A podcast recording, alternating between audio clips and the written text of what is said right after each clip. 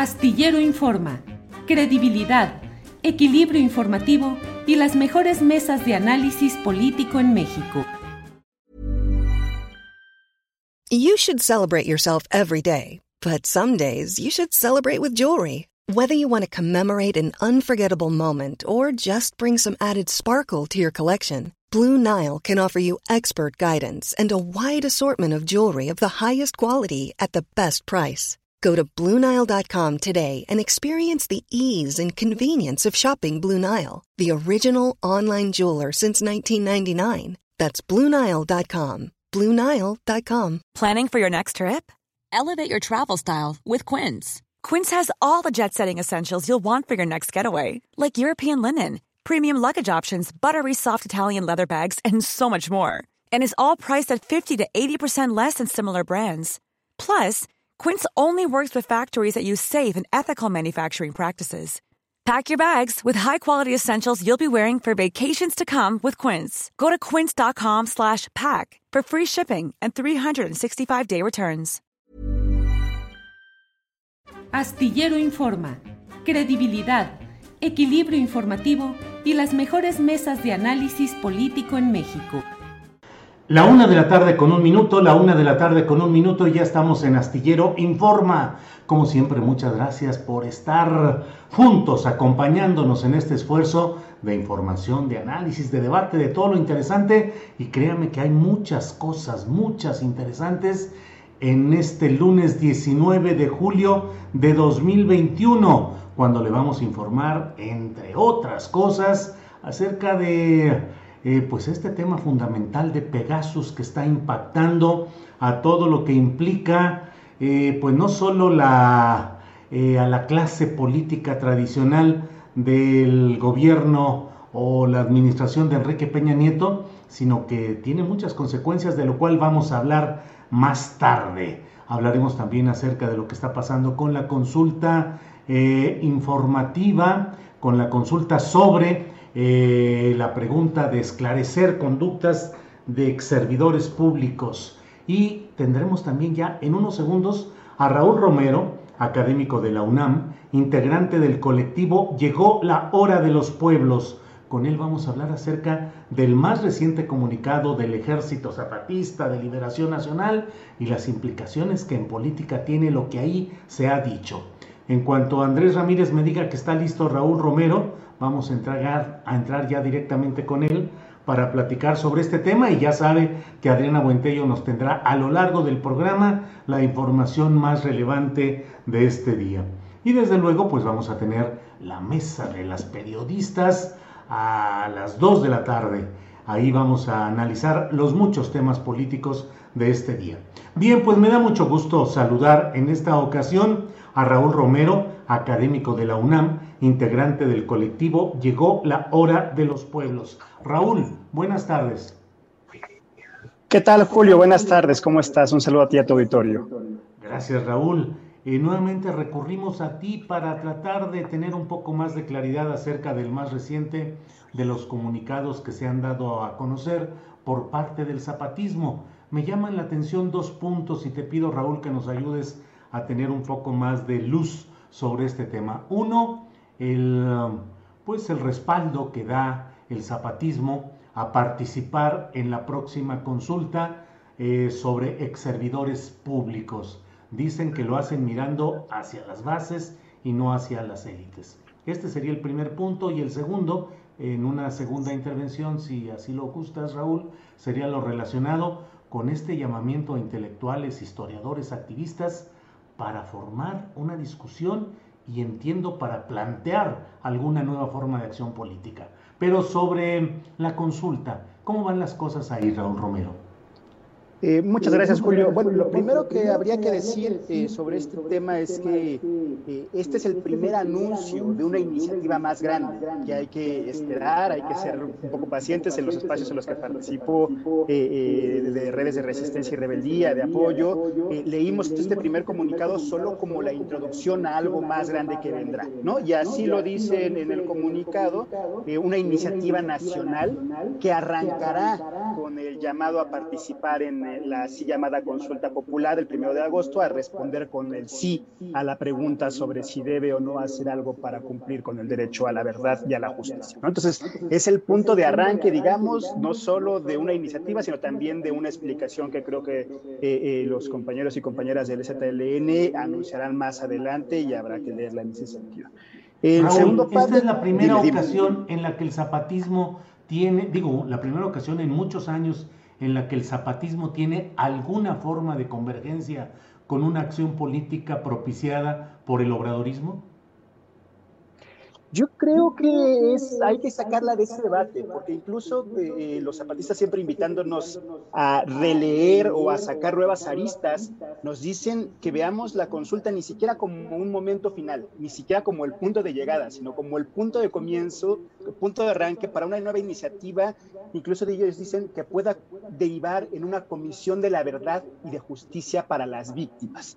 ¿no? Entonces, es lo, leemos, lo hemos leído así, así. como en 2016 se eligió a Marichuy como parte de la vocera del Congreso Nacional Indígena para participar en el proceso electoral y para de ahí eh, arrancar una campaña que visibilizara la violencia contra los pueblos originarios, sin que eso significara precisamente legitimar el aparato electoral, volverse un partido político, aspirar al poder y todo esto, vemos también, o al menos lo que estamos leyendo algunos desde acá, es que vemos también que, que los compas están identificando la consulta como un momento para arrancar una campaña mayor, una iniciativa nacional que nos permita articularnos a muchas, muchas organizaciones de derechos humanos, organizaciones de víctimas hacia algo mayor. Y ahí no sé si el obradorismo estaría en ese sentido, porque el obradorismo se ha caracterizado por confrontar, desprestigiar, anular a los movimientos de víctimas, incluso colocándolas dentro del campo de, los conservadores, como ha sido su, su característica. Entonces,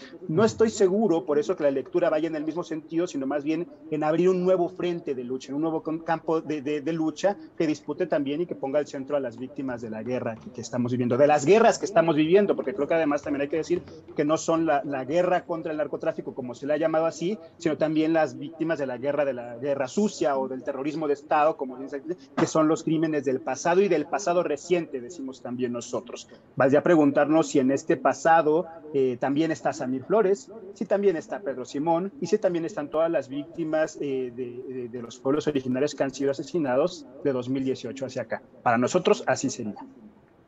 Bien, eh, Raúl Romero, y respecto a, este, a esta convocatoria que está inscrita en un proceso del cual apenas está dando el primer paso, pero pues a mí me parece con perspectiva política que lo que se está planteando es un llamado para formar tanto lo que se dice ahí, un frente por la vida, pero que me parece que será una discusión amplia que pretenda organizar un frente político, intelectual y de activismo frente a algunas políticas del gobierno federal actual que se entiende, o ha dicho el propio zapatismo, que van en contra de esa lucha por la vida. Yo creo que hay que, poner, Julio, también el contexto de las continuidades. Eh, eh, no, por ejemplo, eh, en una lectura personal, vemos que hay dos elementos que continúan del pasado y que siguen manifestos. Uno, la guerra, eh, que aunque no la quieran llamar así o le quieran nombrar de otra forma, sigue habiendo militares en el territorio, sigue habiendo asesinatos, sigue habiendo desapariciones forzadas, sigue habiendo víctimas, sigue habiendo confrontaciones. Tamaulipas, Veracruz, Guerrero, Michoacán y hoy Chiapas nos dan cuenta de esa guerra que sigue existiendo, que sigue estando ahí, aunque no la quieran nombrar de esa forma, y que bueno, hay que, eh, decir que también obedece a una de las economías criminales que, se han destapado en el Estado mexicano, que no solo es la venta de, de narcotráfico, sino también de lavado de dinero, de extorsión, de venta de trata de mujeres, de trata de niños, de toda una serie de economías que están ahí, que son las economías criminales. Y dos, las economías extractivas, que son también parte de esta línea de continuidades, ¿no? Todos los proyectos del Tratado de Libre Comercio, del Plan Puebla-Panamá, del proyecto integral, o sea, todos estos proyectos que son parte del paso siguen y se mantienen. Y que me parece que hay una relectura que nos invita al zapatismo a hacer ahí de la lucha por la vida y de entender al como un proyecto de muerte que precisamente pone en jaque no solo a la vida misma, a los cuerpos, a las personas, eh, sino también a los territorios y a las comunidades de los pueblos originarios. Entonces, hay una redefinición ahí de lo que ellos han llamado la guerra capitalista, eh, que converge mucho con lo que otros filósofos han hablado sobre la necropolítica, ¿no? De cómo este capitalismo pone en jaque la vida misma y que, bueno, con la pandemia se ha caracterizado. Entonces, abrir este frente de la lucha por la vida me parece fundamental, pero además me parecen dos elementos que hay que, destacar. Eh, el tema de la verdad y la justicia y la memoria creo que ha estado siempre en la agenda del zapatismo, al menos algunos lo hemos identificado así, desde aquellas convergencias con los movimientos de víctimas de crímenes de la guerra sucia o de, la guerra del terrorismo de Estado, pero también con los movimientos de víctimas eh, del 5 de junio en la guardería ABC, del movimiento por la paz con justicia y dignidad, cuando se sumó a las movilizaciones, de Ayotzinapa precisamente en 2014 cuando estuvo, entonces eh, de las madres buscadoras de, de FUNDEC, de FUNDEM, de FUNDEN en Nuevo León, con, con, muchas otras, con, incluso con organizaciones de mujeres eh, eh, víctimas de, de, feminicidio, ¿no? Que han estado también presentes ahí. Entonces hay un, un acuerpamiento, entiendo yo, de entender esta defensa por la vida eh, no solo en el ámbito de lo, de, lo, territorial y de lo ambiental y de los derechos de los pueblos, sino también en el ámbito de la vida de las personas directamente que estamos viviendo esta guerra, que, que, que, hay que decirlo también, eh, parece tener un recrudecimiento en las últimas semanas, en los últimos meses, y que al menos así se ha dado cuenta en los principales medios de comunicación. Eh, Raúl, por otra parte, bueno, pues está ya en Europa una parte de la delegación zapatista, están programando actividades, pero aún están en México una parte sustancial de esa delegación y sobre todo con problemas relacionados con que no se les están otorgando los pasaportes para viajar y que ahora, pues incluso en este desplegado lo manejan eh, pues con la ironía típica de algunas redacciones del zapatismo, señalando pues que son los extemporáneos, que es el título que oficialmente le están dando a estos mexicanos eh, que están solicitando pasaporte para ir a Europa. ¿Cómo está este tema, Raúl?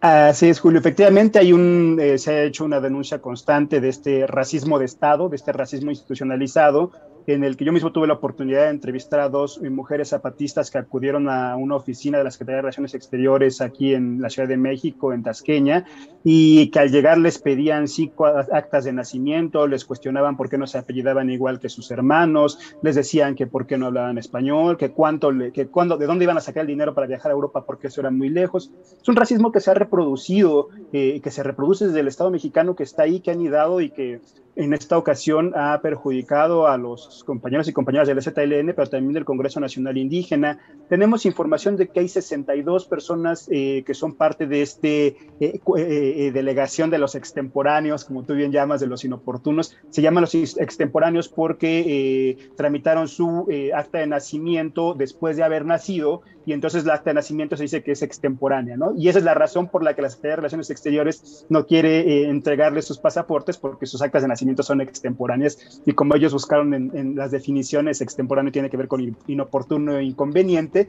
y entonces dicen, sí, efectivamente somos una delegación de inoportunos e inconvenientes a las que el Estado mexicano les está queriendo, eh, les está negando el pasaporte, les está negando esta, esta estaría.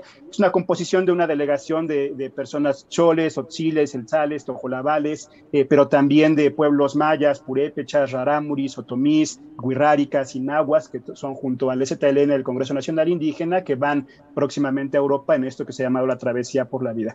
Y antes, justo en esto mismo, Julio, decir que eh, en el mismo comunicado el subcomandante Moisés se refiere a la, a la, necesidad de hacer la consulta como hacer un, hacerla extemporánea de hacerla, que utiliza esta misma metáfora, ¿no? De hacerla inoportuna, de hacerla inconveniente, es decir, que sea el punto de arranque precisamente de algo mucho mayor que sea, que derive en este frente por la vida.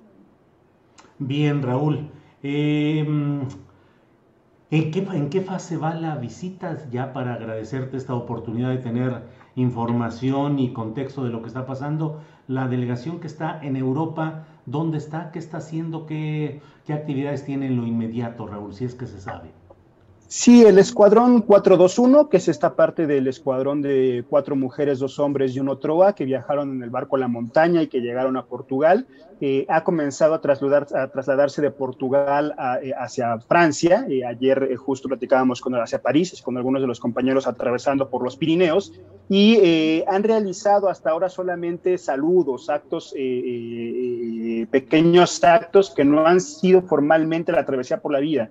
Lo que nos han indicado es que la travesía por la vida llegará hasta que la delegación aerotransportada se encuentre en París y de ahí puedan arrancar próximamente han realizado encuentros, me, nos cuentan eh, los compañeros y compañeras en Europa, otros colectivos, que, que, ha sido un recibimiento fantástico, hemos podido verlos en algunos videos eh, que han circulado, bailes, festejos, todo siempre con los debidos cuidados que merita la situación en la que se encuentra el mundo. Y eh, próximamente también nos han dicho que hay programados una serie de encuentros antirracistas con las frentes de la diversidad sexual, con distintos pueblos de toda Europa y que esta agenda podrá tener más claridad en el momento en el que se le permita la llegada a los, o sea, la salida a los compañeros eh, que, todavía no consiguen sus pasaportes y compañeras que todavía no consiguen sus pasaportes, pero también hay una denuncia eh, o más bien una exigencia de los pueblos europeos hacia el gobierno francés para que les permita el ingreso. Sabemos que se han eh, endurecido algunas medidas por el tema de la pandemia, pero que también hay un cierto temor por esta visita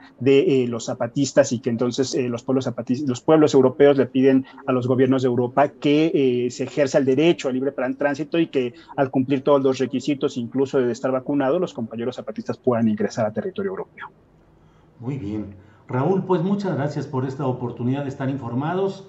Eh, espero que tengamos eh, las voces y las, la información relacionada tanto con la gira zapatista como con este proceso que me parece muy interesante de la convocatoria, no solo a participar en la consulta, sobre los ex servidores públicos, sino el otro tema, el de la consulta más abierta para analizar y discutir sobre un frente en defensa de la vida. Raúl, a reserva de lo que quieras agregar, muchas gracias por esta participación. Desde luego, Julio, solamente invitar a, que leamos bien la pregunta que se va a abrir en la consulta. No solamente es, eh, no, está inserta dentro del debate entre gobierno u oposición, como se supone, sino es un proceso mucho más amplio que varios estamos entendiendo.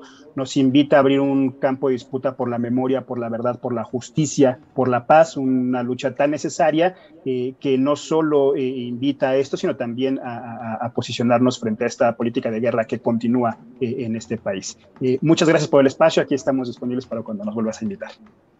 Bueno, Raúl, muchas gracias y hasta pronto. Gracias. Hasta pronto. Ha sido Raúl Romero, Raúl Romero que nos da información acerca de lo que está sucediendo en este tema, académico de la UNAM, integrante del colectivo, llegó la hora de los pueblos. Eh, bien, pues mire, como sucede, como sucede ya con frecuencia, el viernes pasado hicimos todo el programa y ya al final no sabemos qué sucedió, desmonetizaron nuestro programa. Ahora estamos en lo mismo exactamente. Acabamos, acaba usted de escuchar la entrevista que hemos tenido sobre el zapatismo, sobre este movimiento, sobre lo que están haciendo en Europa, sobre el llamado y la convocatoria, y ¡zas! Nos han desmonetizado.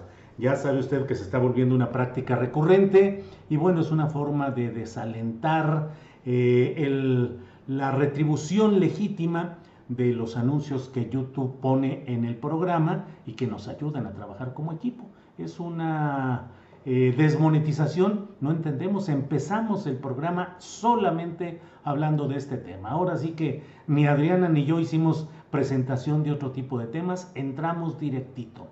Bueno, déjeme experimentar una cosa y le ruego a quienes están en este momento eh, sintonizándonos, que tenemos 3.300 eh, acompañantes, 3.349, les voy a pedir que en solidaridad con lo que estamos haciendo, vamos a cortar este segmento y vamos a reanudar uno nuevo con la expectativa de que el nuevo, pues veremos si también lo vuelven a desmonetizar, pero vamos, por favor, les ruego, les pido que podamos eh, eh, cortar este programa, que nos esperen 45 segundos, un minuto en lo que reabrimos otro que tendrá un título parecido, pero con el número 2 al principio, y eh, entramos de nuevo para tratar de brincar este, pues esta obstrucción o esta circunstancia que nos está sucediendo. Vamos a cortar este, este programa. Les pido que se reconecten en 45 segundos, un minuto,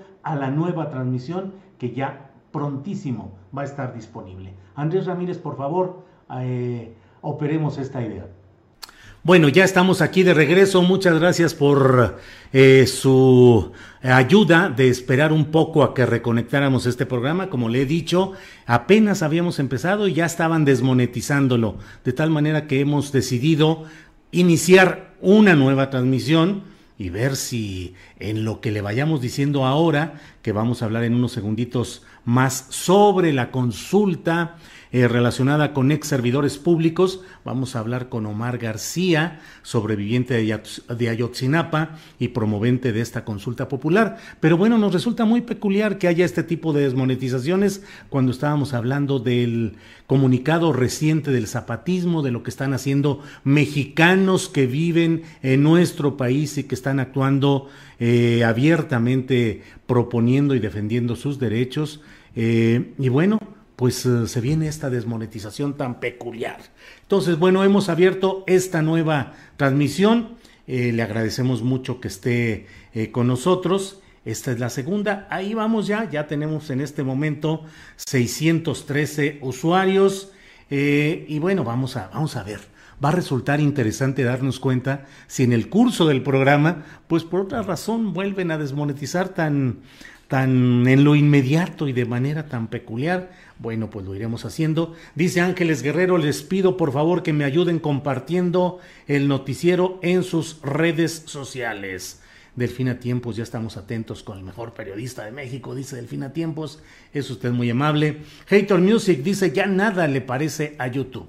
Bueno, en cuanto Andrés Ramírez nos diga que ya esté listo Omar García, vamos a hablar con él para ver cómo va este proceso de organización de la consulta popular, que desde luego es un acontecimiento eh, histórico porque será la primera ocasión en la cual se ponga en práctica esta, este derecho constitucional que nos asiste a los ciudadanos de invocar y de proponer eh, consultas populares sobre temas que sean importantes para eh, el segmento de ciudadanos que así lo consideren. Entonces vamos a ver qué sucede con esta consulta popular, qué tanto está haciendo el nivel de participación, de organización. Eh, de todo esto vamos a hablar en unos segunditos. Cheto Cervantes dice, me tienen hasta el queque los de YouTube. Eh, Salás dice, Julio, no se escucha tu voz, no hay audio. Eso dice, sí, no, sí se escucha, sí se escucha ese Salás. Eh, eh, Mariam Calderón dice que hay grupos que los están reportando como contenido inapropiado, no es YouTube directamente, los están reportando grupos enviados, eso nos dice. Y bueno, pues no sé si esto se inscriba en esa intensa campaña de desacreditación que han soltado pues contra un servidor en el sentido de señalamientos que he hecho recientemente y en los anteriores, donde ha habido siempre mucha, eh, todo este volcarse para obstruir lo que decimos y lo que hacemos en redes sociales. Eh, José Guadalupe Armenta Martínez dice, los panistas te están boicoteando. Eh, listo, Omar. Muy bien, gracias Andrés Ramírez.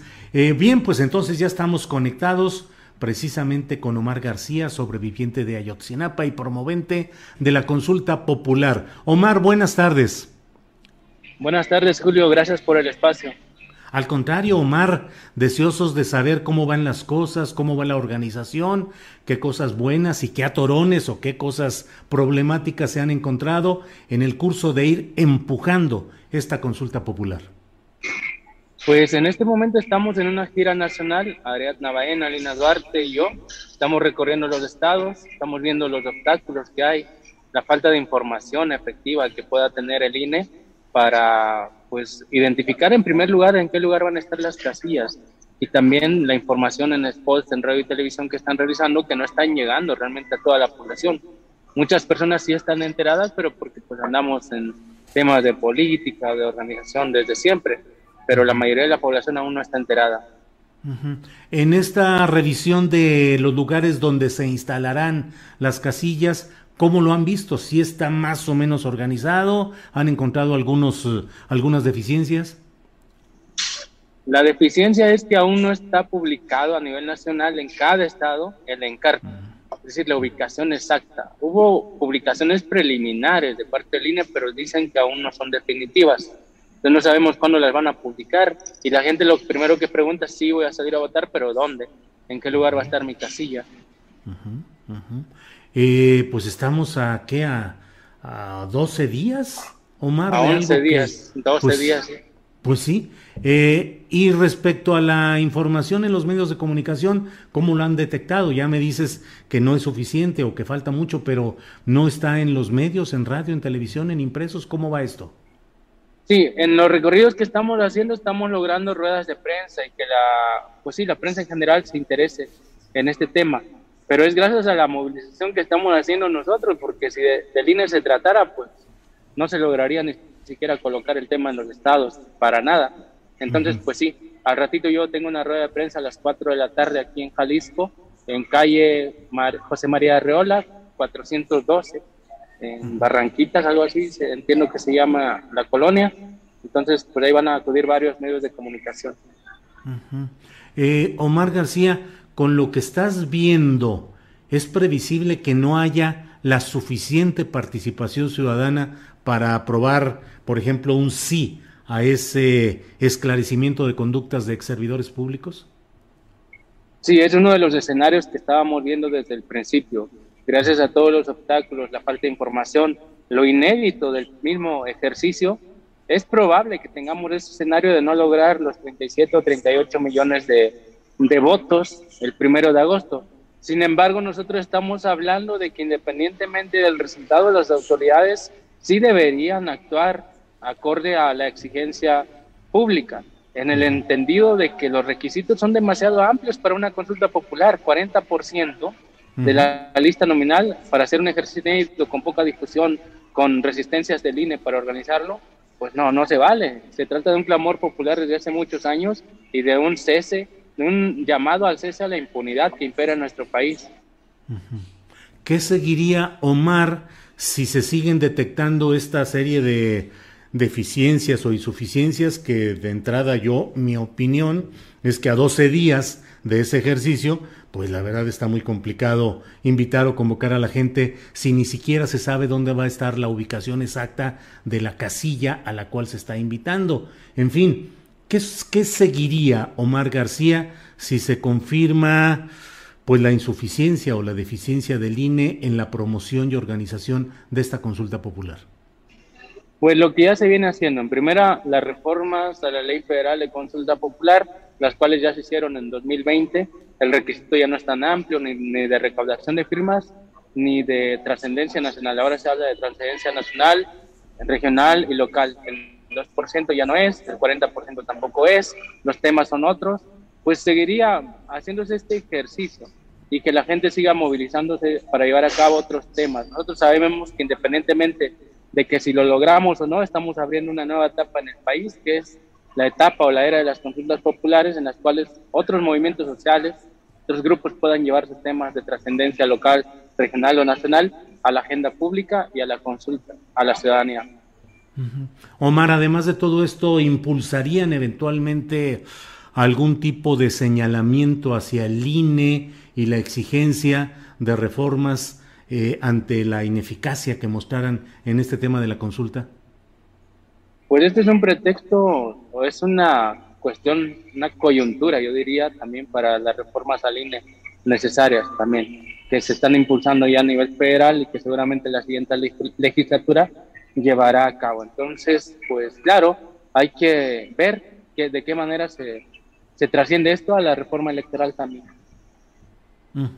Bien, Omar, pues eh, muchas gracias por esta oportunidad de asomarnos a la manera como se está organizando y, e impulsando desde la base, pues no, no el INE, esta consulta popular. Ojalá podamos tener más reportes en los cursos de, en el curso de los días siguientes para poder tener informada a la gente de lo que vaya sucediendo. ¿De aquí a dónde van ustedes? De Guadalajara. De aquí nos vamos a Tijuana, Julio. Vamos allá también a reunirnos con compañeros, luego vamos a Ciudad Juárez hasta Tamaulipas, que es en Reynosa, luego nos vamos a Guerrero, y bueno, nos repartimos en los cinco estados de prioritarios, que son Estado de México, Ciudad de México, Jalisco, Puebla y Veracruz. A mí me toca todo Veracruz cubrirlo del 25 al 30 de julio. Bien, pues muchas gracias. Omar, y muchas gracias, Julio. Un abrazo. Hasta luego. Bueno, pues ha sido la, esta entrevista con Omar García para enterarnos de cómo va la promoción de esta consulta popular. ¿Escuchó usted alguna expresión malsonante, grosera, obscena, que hubiésemos tratado en estos minutos algo que fuera pues eh, atentatorio de las buenas costumbres o de, de algo parecido?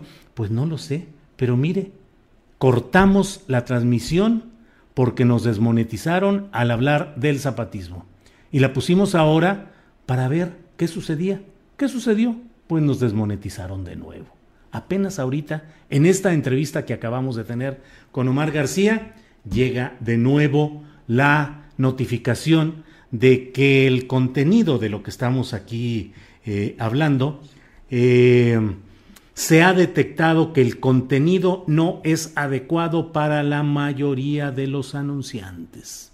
Bueno pues eh, simplemente, simplemente creo que queda muy claro, me parece que la desmonetización y el castigo pues no proviene de lo que digamos, porque además, sin modestia alguna, pero debo decirle que hacemos un esfuerzo por un periodismo claro, concreto, preciso, sin exageraciones, sin insultos, sin ofensas, sin nada que pueda implicar pues ya la desmonetización es lo de menos. Nosotros lo hacemos por nosotros mismos, un tipo de periodismo profesional, serio, que cumple con los requisitos básicos de la comunicación social. Pero bueno, pues sigue. Digo, ya desmonetizados, aquí alguien dice, válgame la chingada. Pues sí, ya desmonetizados, déjame reírme un poco de esta expresión. Y bueno, eh, otra vez corta la transmisión y nos volvemos a conectar, dice Isabel Luna. No, Isabel, pues ya yo creo que va a ser, cada que la abramos, nos van a estar desmonetizando. Eh, Cámbiale el rating de tu programa adultos, dice Fernando Lara. Está en adultos, digo, desde luego, tenemos un cuidado constante para todo esto. Hay que llamarlo por su nombre, censura, dice YouTube, censura, dice Eduardo Prado. Bueno, vamos a continuar con nuestro programa. Está con nosotros mi compañera, coconductora y productora de este programa, Adriana Buentello. Adriana, buenas tardes. Julio, bueno, buenas a medias pues para nosotros, pero con mucha energía, Julio, y con mucho gusto de, estar informando para, para ustedes. Eh, pues me da eh, gusto saludarlos en este lunes y hay mucha información, Julio, el, día de hoy. Em, comentarles que, pues, eh, desde ayer, la Unidad de Inteligencia Financiera de la Secretaría de Hacienda y Crédito Público informó que presentó formalmente una sexta denuncia por corrupción en contra de Emilio Lozoya, exdirector de Pemex, implicado en el caso de Odebrecht. En esta ocasión es por el lavado de más de 3 mil millones de pesos. Y hoy en la conferencia mañanera desde Guerrero, sobre el caso de periodistas y personas desaparecidas en esta entidad y a pregunta particular de una periodista local, el presidente dijo que se tiene el compromiso de encontrar a quienes han sido víctimas de estos delitos y no solo de ahora, sino desde la guerra sucia. El presidente López Obrador aseguró que en su gobierno ya no se espía a nadie y que ya no existe el CISEN, además que se garantizan las libertades y no se ordena reprimir adversarios. Vamos a escuchar tenemos el compromiso de encontrar a quienes han eh, sido víctimas de las desapariciones, no solo en los últimos tiempos, sino desde la guerra sucia, porque en Guerrero y en todo el país se llevó a cabo una política autoritaria y el Estado era el principal violador de los derechos humanos. Y la Secretaría de Gobernación, que antes la utilizaban para reprimir, para combatir a opositores, a quienes eh, se manifestaban en contra del gobierno ejerciendo periodismo o en el movimiento social o los movimientos políticos, pues esa secretaría era la que manejaba la policía secreta, la famosa policía federal, la policía encargada de la represión. Ya todo eso eh, se ha eh, cancelado, ya no existe la Policía Federal de Seguridad, ya no existe el CISEN, ya no se espía a nadie, se garantizan las libertades y no se dan órdenes para reprimir. Julio y amigos que nos escuchan o nos están viendo en este momento, has tocado todo este tema en algunas, incluso de tus columnas, también lo hemos mencionado en, el, en este programa, pero de acuerdo también con una nota publicada hoy por Abel Barajas del periódico Reforma, la Fiscalía General de la República eh, pues exoneró al magistrado José Luis Vargas del delito de enriquecimiento ilícito por el que fue denunciado eh, por la Unidad de Inteligencia Financiera en 2020.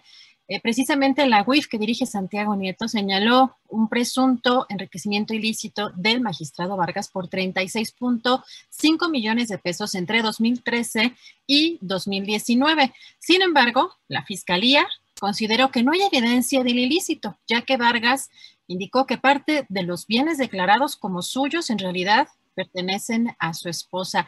Y por su parte, hace unos minutos acaba de dar a conocer precisamente la Unidad de Inteligencia Financiera que impugnará la petición de la Fiscalía General de la República para cerrar el caso. Además, dio a conocer que también presentó una nueva denuncia el 22 de junio del presente año contra seis personas, dos físicas y cuatro morales. La UIF encontró que el magistrado un familiar y personas físicas y morales operar instrumentos financieros y corporativos donde se identificaron diversos depósitos en las cuentas bancarias de un familiar, mismos que no guardan relación directa con lo declarado ante la autoridad hacendaria, transferencias en el extranjero y creación de empresas que dice la UIF en un comunicado no se justifican y solo funcionaron como captadoras de recursos provenientes de empresas con características de posibles fachada para posteriormente dejarse sin funcionalidad. Julia, así que información muy relevante que está dando a conocer el día de hoy. Eh, pues la unidad de inteligencia financiera respecto a esta decisión de la Fiscalía General de la República. ¿Cómo ves, Julio? Como muchas otras cosas que tenemos ahí en cartera para ir platicando de ellas en el curso del programa, Adriana. Y bueno, pues yo creo que pasamos ahora a buscar a Jacaranda Correa y en un ratito más regresamos con más información de todo lo relevante que tiene por ahí en su guardadito informativo Adriana Buentello. Así es, Julio. Pues ya en unos momentos más eh, tendremos por acá a Jacaranda y nos vemos en un ratito Sí, cómo no. Muchas gracias, Adriana Buentello. Bueno, hay muchos comentarios en el chat de, este, de esta transmisión. Claudia García dice, YouTube censura la libertad de expresión en México. Em, em, de todo hay por aquí. Eh, Ángel Zavala, no a la censura, sigue adelante Julio, mi admiración y respeto para ti y para tu equipo. Me reí porque Salvo Montalbano dice, llévele, llévele, superchats a 20 pesitos, o sea, promoviendo, ah, le agradecemos mucho todo esto. Eh, Aloma Cornejo dice apoyemos a Julio depositando directamente a la cuenta bancaria, ya que YouTube se queda con un porcentaje de los superchats. Todo el apoyo a Julio Astillero, periodismo independiente, sí. Eh, YouTube se queda en los superchats con un porcentaje del apoyo económico que nos envían. Por eso usted puede ver las referencias que tenemos tanto en la página de YouTube, en la parte de abajo de la pantalla que está viendo. Ahí están los datos de, de la cuenta del BBVA, BBVA Bancomer, en donde se pueden hacer depósitos, que ahí sí no hay cobro de comisión pagamos los impuestos de lo que ahí se recibe, pero no hay un pago de comisión.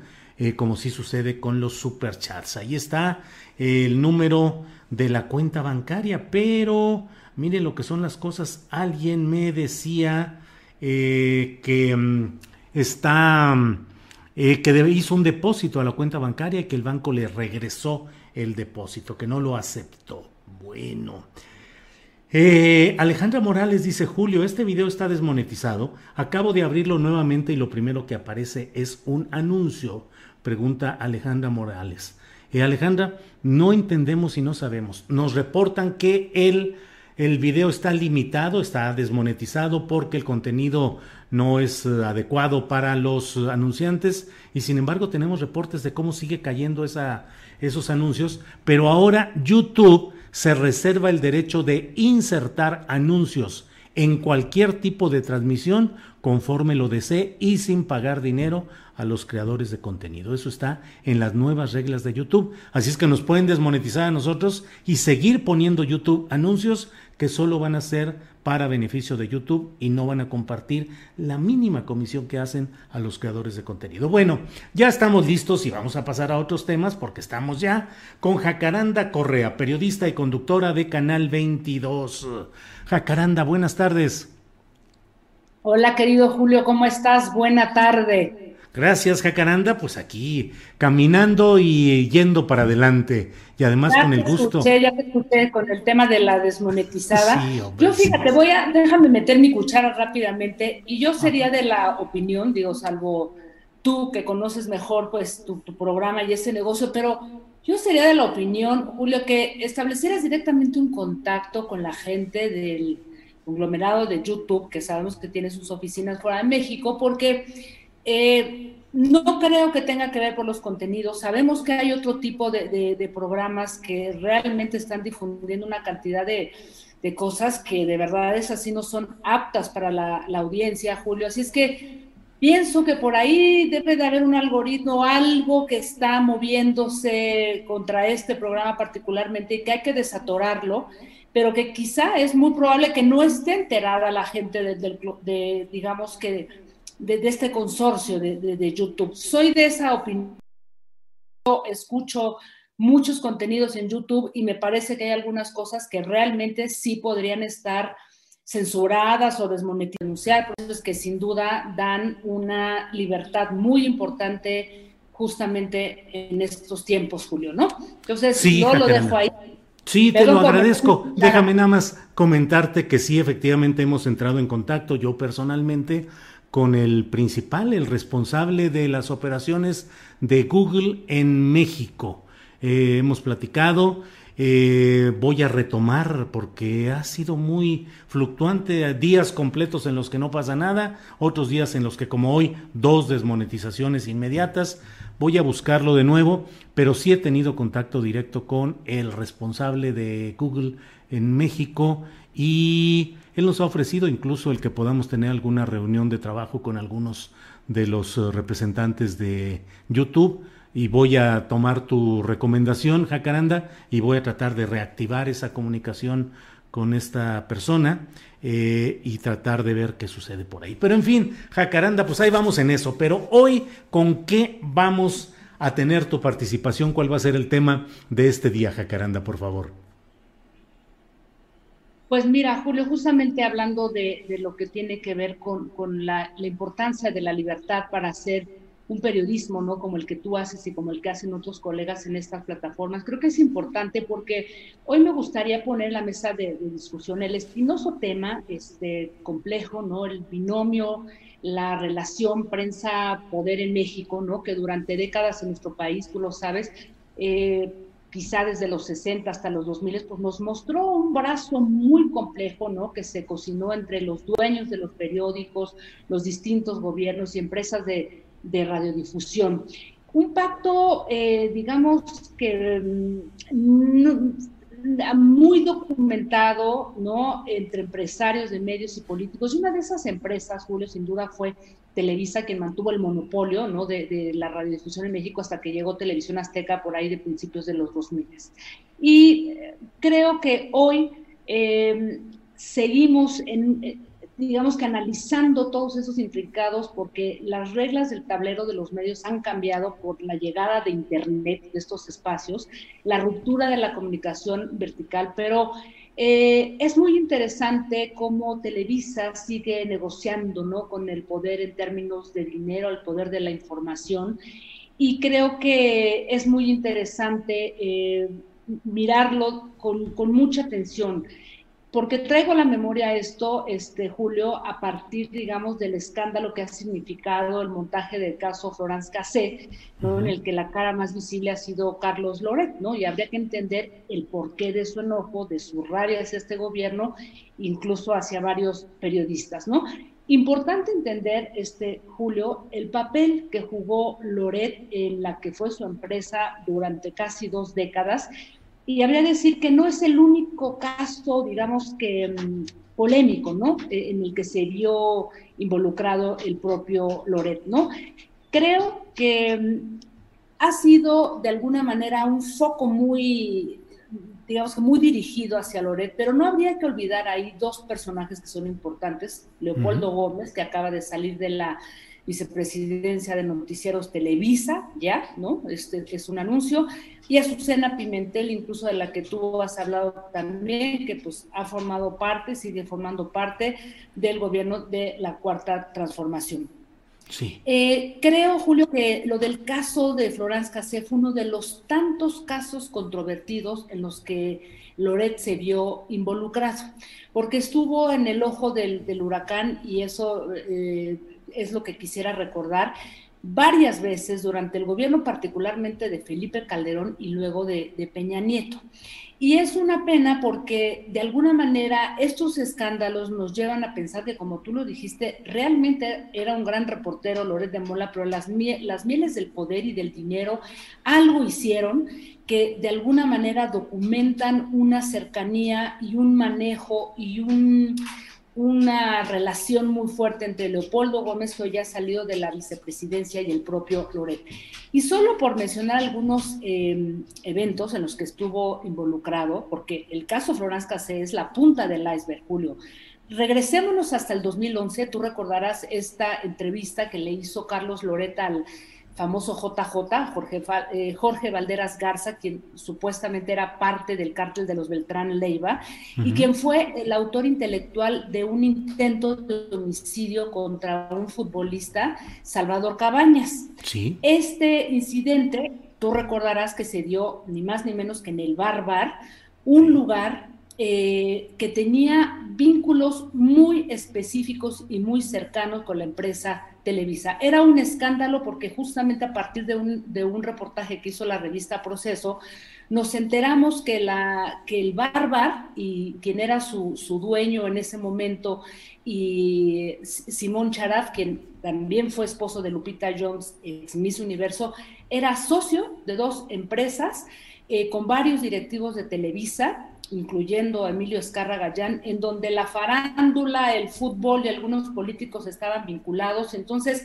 se trataba de lavarle la cara un poco a la empresa. La entrevista que se le hizo al JJ, tú sabes que fue muy cuestionada porque fue una entrevista muy eh, poco incisiva, ¿no? Y al contrario, ¿no? Parecía que era una entrevista como a modo. Ese fue un primer evento. El segundo, 2014 también lo recordarás, fue la recaptura del Chapo, este, cuando le dan también esa exclusiva a, Loret de Mola, cuando atrapan al Chapo Guzmán en Mazatlán y esta exclusiva también fue muy cuestionada porque varios medios locales ¿no? hablaban de un, de un montaje, ¿no? de una detención que había alterado la escena, digamos, en donde se había atrapado al Chapo. Incluso se decía que había sido manipulada, que se había esperado a que llegara este Loret para poder hacer todo este pues montaje mediático que se hizo en su momento y que hasta un chaleco antibalas se había colocado en un closet ahí como parte de, la escena, ¿no?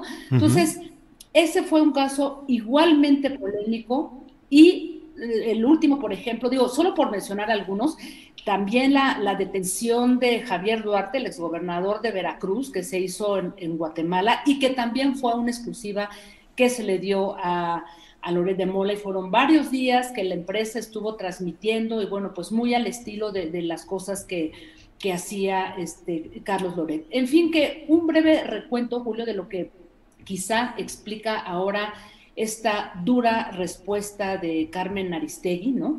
A quien ella, como a ti, los acusó de lavarle la cara al presidente. Y es una respuesta que más allá de, lo que se dijo en las redes, creo que valdría la pena analizar este contenido cuando, cuando dice que que es una pena, ¿no? Que, que, Loret se haya convertido como en peón o, en algo de intereses, primero de Leopoldo Gómez, ¿no? En, los gobiernos de, de, Calderón y de Peña Nieto, y ahora de intereses de quién sabe quién, ¿no? Que se concentran justamente en esta plataforma empresarial, porque es una plataforma empresarial más que un medio de comunicación, que es Latinus, porque no logras ver quiénes son sus directivos, sus directores editoriales, o sea, es una cosa ahí como muy extraña, ¿no?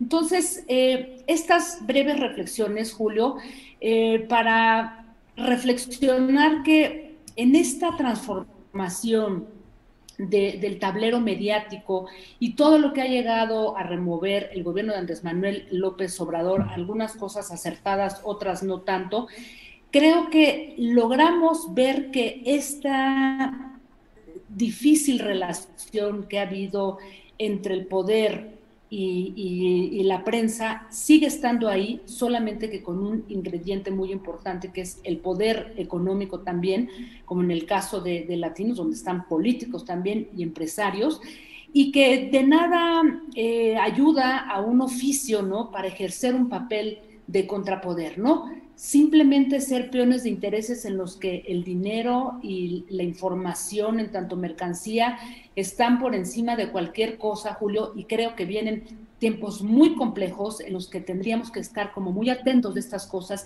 y de, perdón, cómo se están moviendo las fichas y echar la memoria atrás para saber qué se movió, por qué se ha respondido de esta manera y dónde estaremos parados, Julio. Sí, sí, sí, Jacaranda, coincido totalmente. Es muy importante que tengamos el contexto y que veamos eh, qué es lo que está detrás de muchos movimientos que con apariencia de eh, un ejercicio periodístico común y corriente, aparentemente una cosa de interés periodístico, pues la verdad es que con mucha frecuencia se están encubriendo intereses empresariales, negocios, entendimientos, chantajes, jacaranda, que hemos visto canales de televisión abierta eh, descaradamente chantajeando a sus adversarios comerciales o a funcionarios que no les aprueban o no les autorizan ciertos permisos, concesiones o negocios. En fin, como dices, hay mucho que te, mucho por delante, puede complicarse y es importante el aporte que nos das, como siempre, removiendo las neuronas y llevándonos a pensar un poquito eh, por encima de lo evidente y de lo inmediato, Jacaranda. Así es que, pues como siempre en los lunes, agradecerte a reserva de lo que desees agregar, Jacaranda, por favor. No, solamente decir ya, ya como colofón, este, que es muy preocupante, muy penoso el comentario que hizo la senadora Lili Telles hacia, hacia tu persona.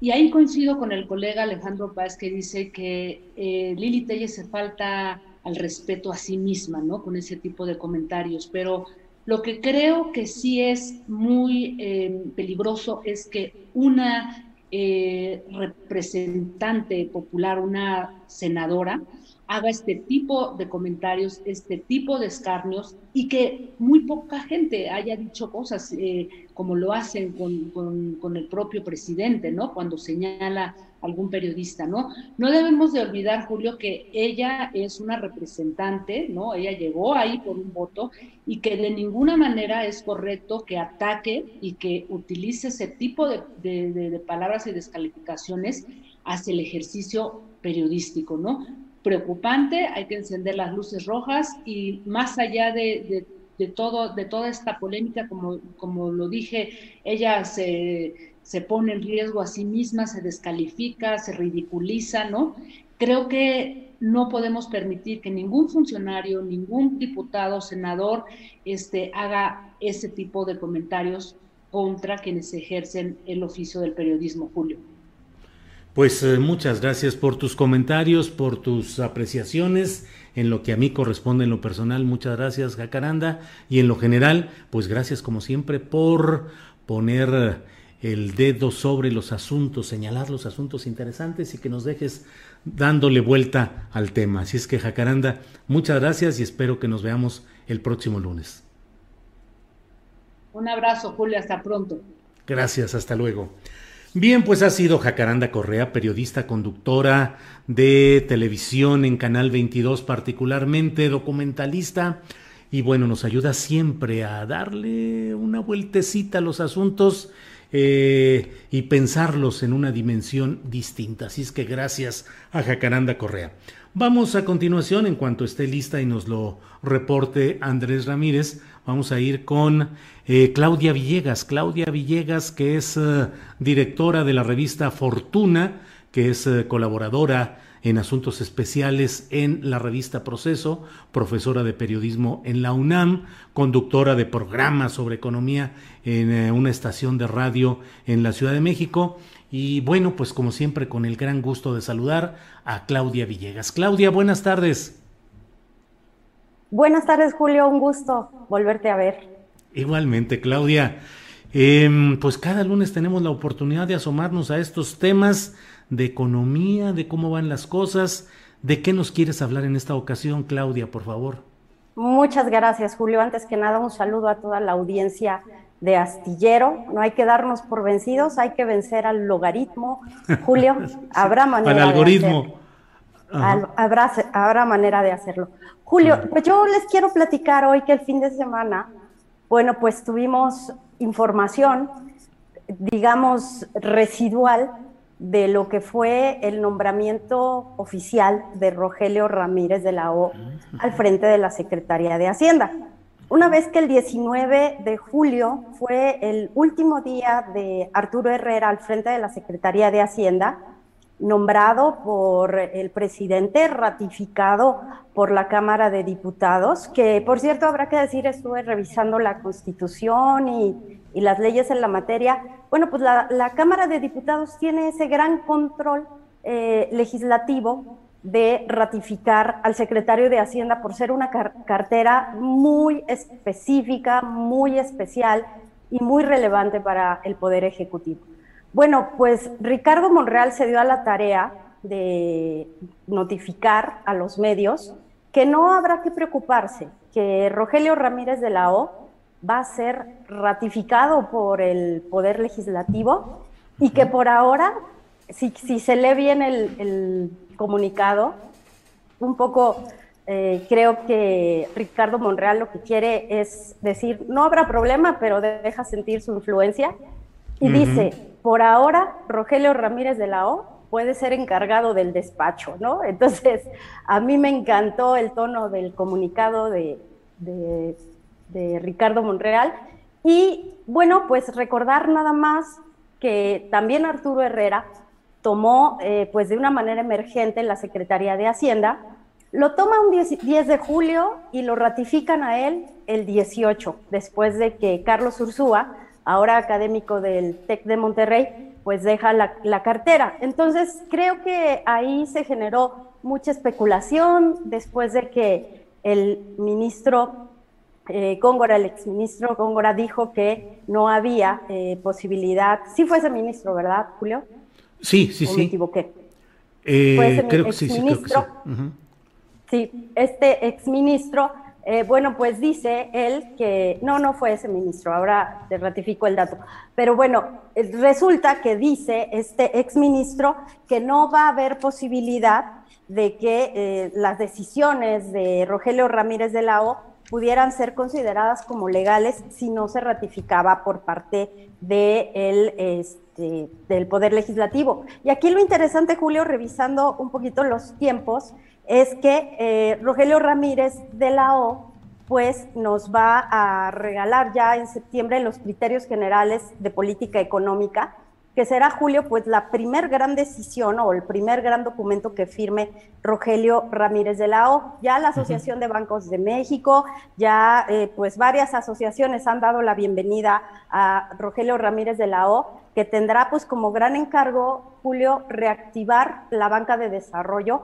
que es la gran esperanza para remontar un poco el crecimiento económico, resultado pues nada más del crecimiento de la reapertura pero él trae bajo el as, el as, bajo la manga que trae es precisamente, Julio, banca de desarrollo.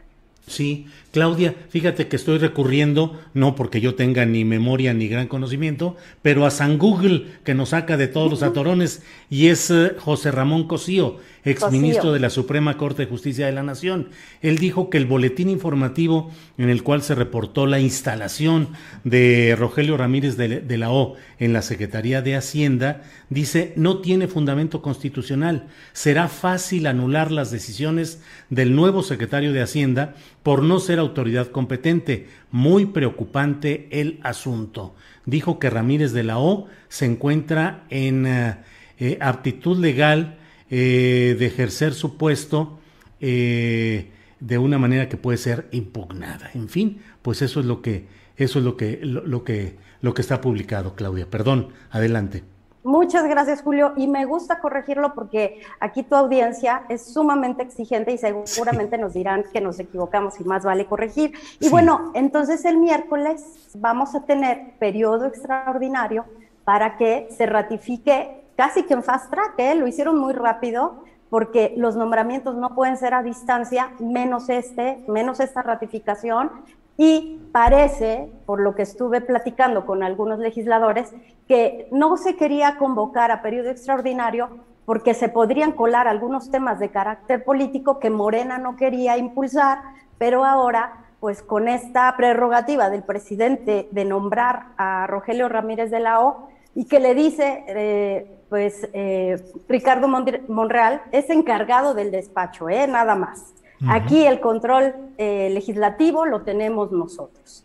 Entonces, bueno, pues el miércoles estaremos pues aplaudiendo la ratificación de Ramírez de la O, por cierto, y como colofón, el secretario de Hacienda que habíamos estado esperando desde que eh, el presidente López Obrador tomó el cargo, Julio. Eh, Claudia, y dentro de lo que se va sabiendo, ya va tomando decisiones eh, Rogelio Ramírez de la O en cuanto a integrar su propio equipo. ¿Hay algún tipo de cambios o de eh, inserciones de personajes que nos den una idea de mm, el perfil que va a desarrollar Ramírez de la O?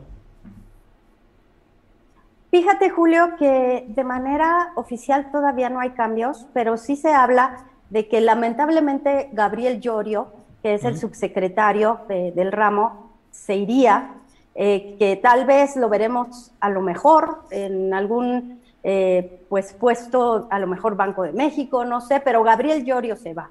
Y casualmente se da un cambio interesante en el Infonacot que no depende de la Secretaría de Hacienda. Hay que recordar que depende de Luisa María Alcalde, la Secretaría del Trabajo, pero el Infonacot es una entidad, eh, Julio, que va a tener un cambio. Su director se va, va a haber un nombramiento, se especula que será una funcionaria, eh, pero que después de que el Infonacot tuvo una reestructura muy interesante, donde se acabaron muchos negocios, Julio, que eran casi negocios de viudas, en donde había muchas aseguradoras que estaban cobrando eh, cantidades por eh, asegurar los créditos de los trabajadores, en donde el riesgo era mínimo porque la fuente de pago es la nómina bueno, pues hubo cambios muy interesantes que aumentaron el patrimonio, la derrama de créditos. Se hizo muy eficiente el Infonacot, pero lo que va a pasar es que se va su director eh, general, nombran a una nueva directora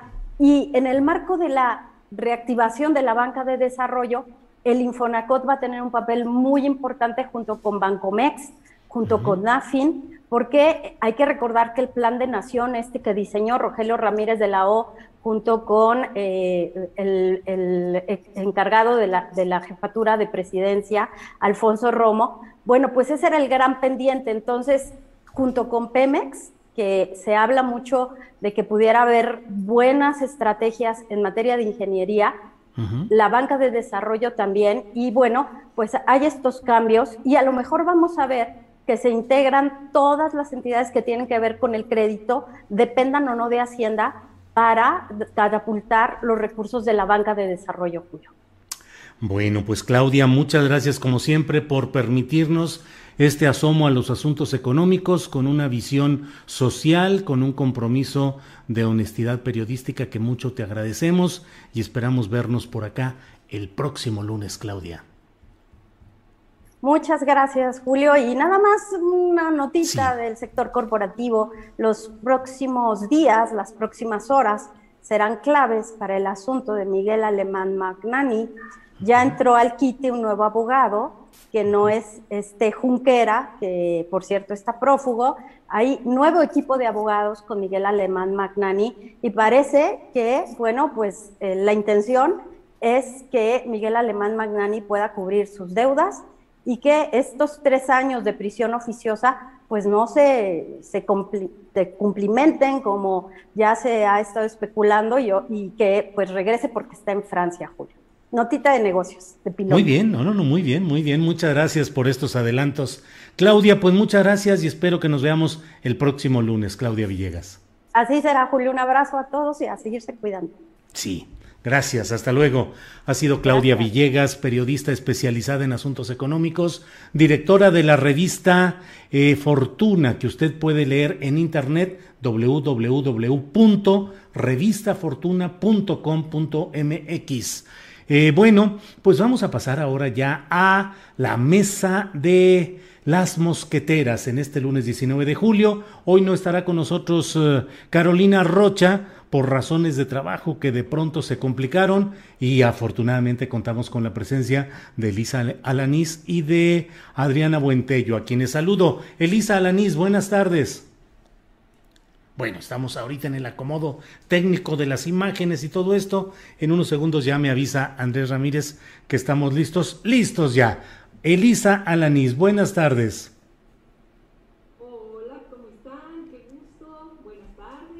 Buenas tardes. Adriana Buentello, pues de nuevo ahora aquí en tu faceta de mosquetera. Bienvenida. Gracias, Julio. Hola, Elisa. Muy buenas tardes a todos. Pues ya estamos aquí puestísimos. Bien, eh, Adriana Buentello, comienzo contigo preguntándote cómo has visto todo este tema del espionaje, la investigación Pegasus, el proyecto Pegasus y la implicación en asuntos de México, no solo de periodistas, sino de una gama de personas y de intereses investigados por este proyecto. ¿Qué opinas al respecto, por favor, Adriana? Julio, pues eh, creo que cada vez tenemos más evidencias de pues gobiernos autoritarios, pero en México, pues eh, muy escondido eh, la forma en la que llevaron a cabo muchas de sus acciones, pero también lo interesante es que fue durante el gobierno de Enrique Peña Nieto, que además hay que recordar que sucumbió velozmente ante estos grandes escándalos de corrupción, de, ser un eh, eh, presidente, de salir en portadas de revistas internacionales, este, supuestamente salvando al país y con grandes reformas estructurales, pues rápidamente aparecieron grandes escándalos de corrupción, eh, bastante complejos también y los escándalos también de crímenes de Estado, como lo de, lo de Tlatlaya, Ayotzinapa, recordamos también lo que pasó en Apatzingán. Eh, creo que Peña Nieto quedó eh, específicamente en, en, este gobierno donde las evidencias de violaciones a derechos humanos y de corrupción eran muchísimas, creo que quedó atrapado en una eh, pues una, una imagen manchada internacionalmente y sobre todo que este reportaje de la de la Casa Blanca pues exhibió de cuerpo entero la corrupción de, ese gobierno y evidentemente pues la ofensiva, además de los, eh, bueno, despidos de periodistas, en el caso sobre todo el más conocido de Carmen Aristegui em, y su equipo, pues sumaron esta gravísima operación de espionaje, pero que además no solo involucraba periodistas, sino activistas eh, de derechos humanos, Em, también pues los padres ¿no? de los, de los eh, estudiantes desaparecidos. Yo creo que eh, esto pone em, el dedo en la llaga. No sabríamos, quizá como sociedad, en qué medida este tipo de espionaje ha sido un factor determinante, por ejemplo, en la muerte de periodistas y activistas en los últimos años, eh, sobre todo en, la relación con gobiernos también estatales actualmente y municipales, porque eh, lo, importante también aquí hay que decirlo es que no solamente fue una eh, operación por parte del gobierno federal o por parte de gobiernos federales, sino también en este tipo de programas tendrían acceso eh, gobiernos estatales en, muchos casos. Eh, lo, lo, que aquí yo quisiera hacer hincapié y que me parece también que es fundamental, una que no hay resultados sobre las investigaciones respecto a estos hechos. en, el caso eh, de, la Procuraduría, del antes Procuraduría General de la República, pero también eh, hay, dos temas que son importantes. Uno, recordamos el, reportaje de Zoraida Gallegos del país, donde en este gobierno la Fiscalía General de la República habría comprado también un software para espiar. Otro, también hay que recordar que en, esta investigación que llevaron a cabo estos grupos de colectivos de periodistas, quienes operaban estos software eran, entre otros, la Sedena. Una Sedena que si nosotros nos asomamos en este momento, en este gobierno, logró que se extraditara a un militar, a un general ligado con todos estos crímenes de Estado. Así que yo lo que pondría un poco eh, eh, para empezar eh, esta discusión es que este gobierno debe deslindarse de todas formas de este espionaje que se ha llevado a cabo por parte del Estado, no solamente un gobierno. Bien, Adriana, muchas gracias. Elisa, Elisa Alanís, ¿qué opinas de este tema que tiene múltiples aristas, todas candentes? el del proyecto Pegasus y lo que nos ha revelado Elisa, por favor. Julio, un tema que se reedita con una gran fuerza por la, el impacto internacional de este software en distintos lugares. Primero hay que destacar la labor de equipo de periodistas a nivel internacional que logran poner de relieve estos asuntos que no competen nada más a un país, sino que es un modus operandi en distintas naciones, pero que además en México adquiere una relevancia particular, porque entre los números de, personas, de defensores de derechos humanos, de periodistas espiados, pues eh, México lleva aquí una, la, batuta en muchas de las eh, de las acciones criminales, porque hay que decir que esto, por supuesto, es un delito. Eh, no, no puede realizarse este tipo de, de intervenciones sin orden judicial, por ejemplo. Y además hay que decir que este software fue creado y vendido de acuerdo a las propias políticas de la empresa israelí para poder combatir al crimen organizado, para poder intervenir así, sin mayor eh, eh, problema, los eh, teléfonos de narcotraficantes, de terroristas en todo el mundo. ¿Y qué es lo que ha pasado? Que las autoridades aquí en México y en otras partes del mundo ocuparon este software para espiar a aquellas personas que se han convertido en el blanco de la crisis también humanitaria en nuestro país, que son los defensores de derechos humanos y los periodistas y activistas.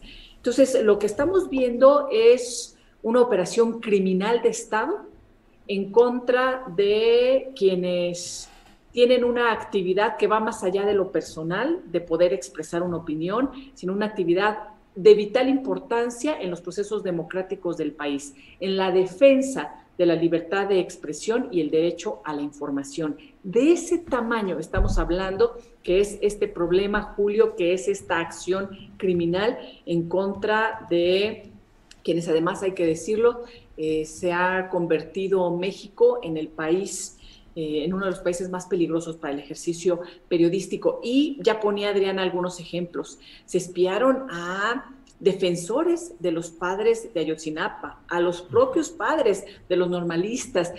¿Qué hay detrás de todo esto?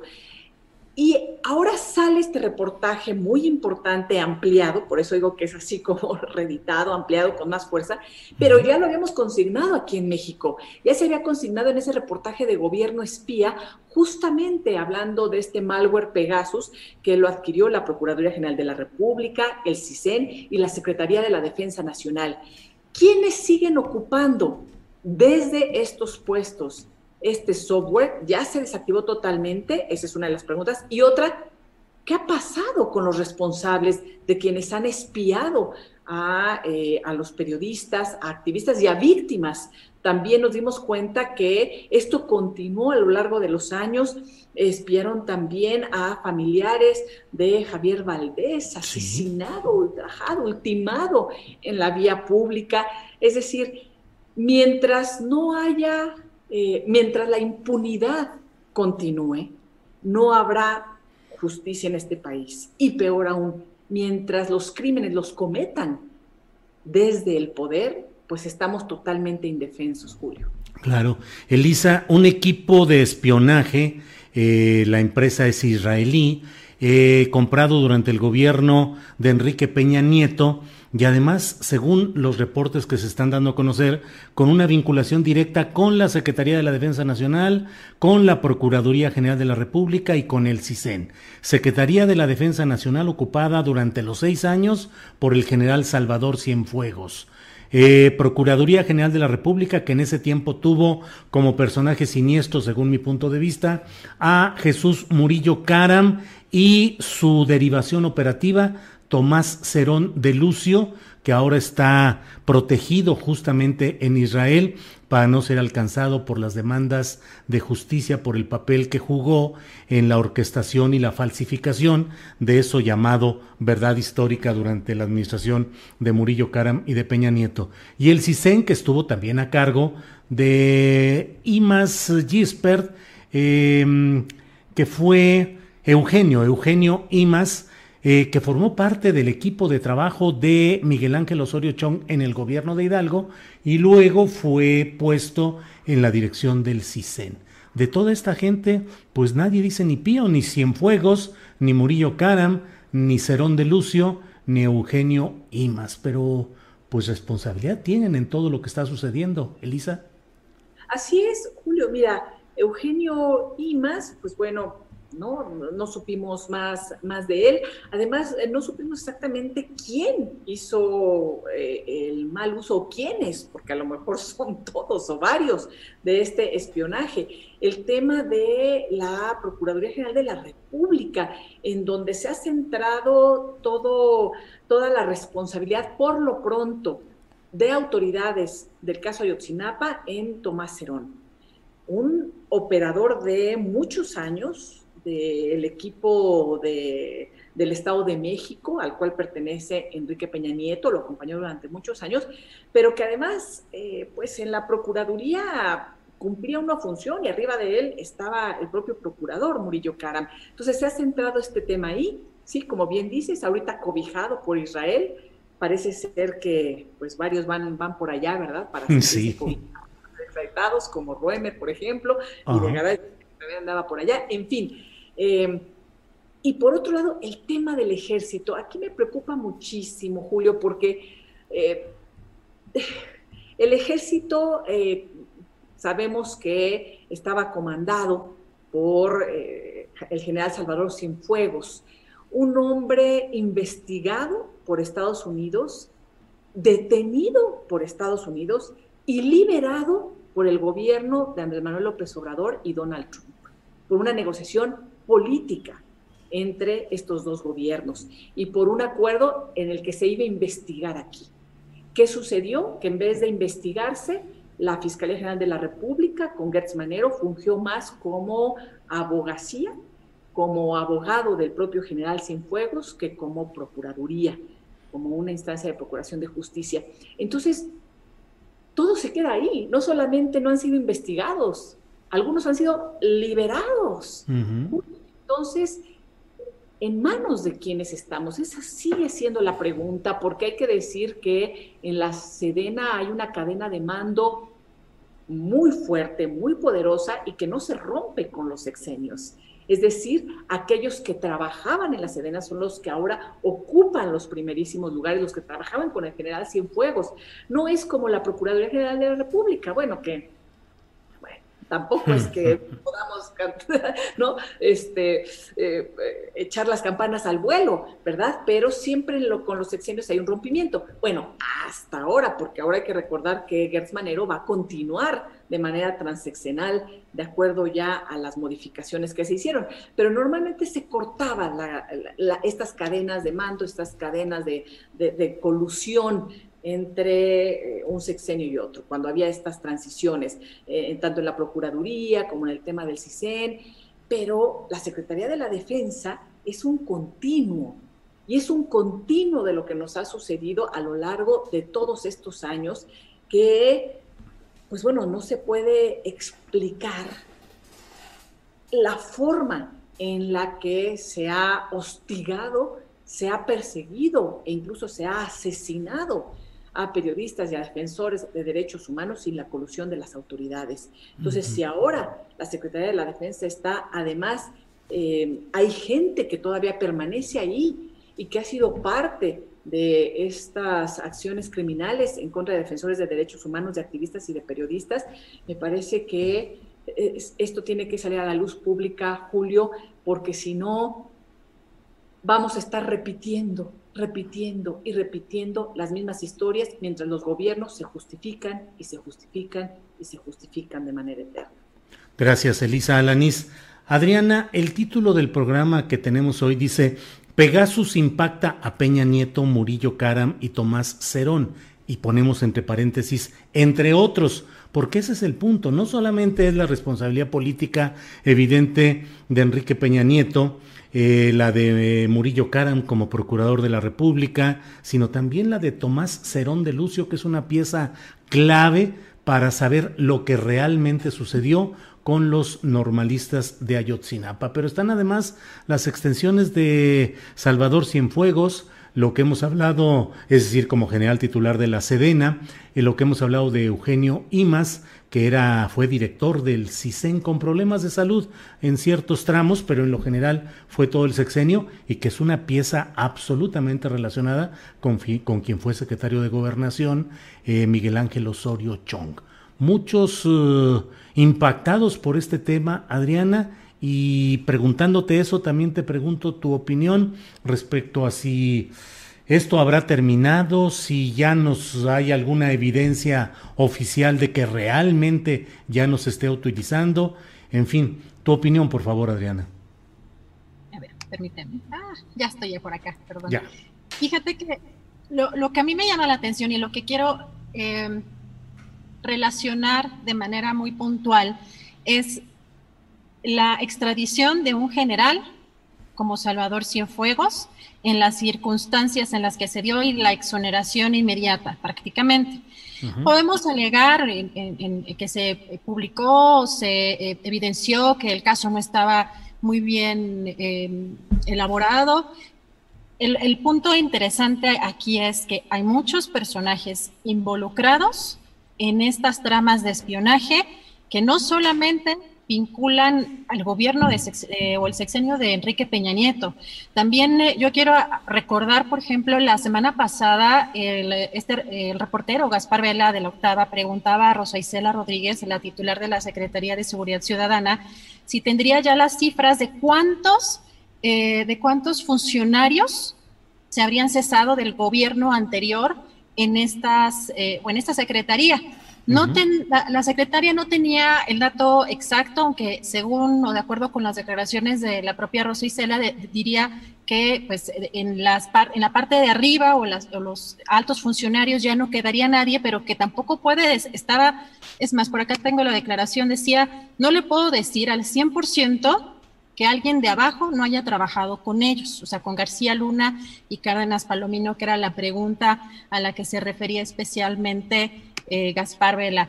Eh, yo lo que preocupa es que no solamente se trata de gobiernos federales, o en este caso el gobierno del presidente López Obrador, que, todavía podría estar o daría a lo mejor muestras de que estos programas todavía los adquiere el gobierno, ¿no? En el caso, como, como recordaba de, de Zoraida Gallegos, que eh, publicó este reportaje de investigación donde se demuestra la compra de un software muy parecido al de Pegasus.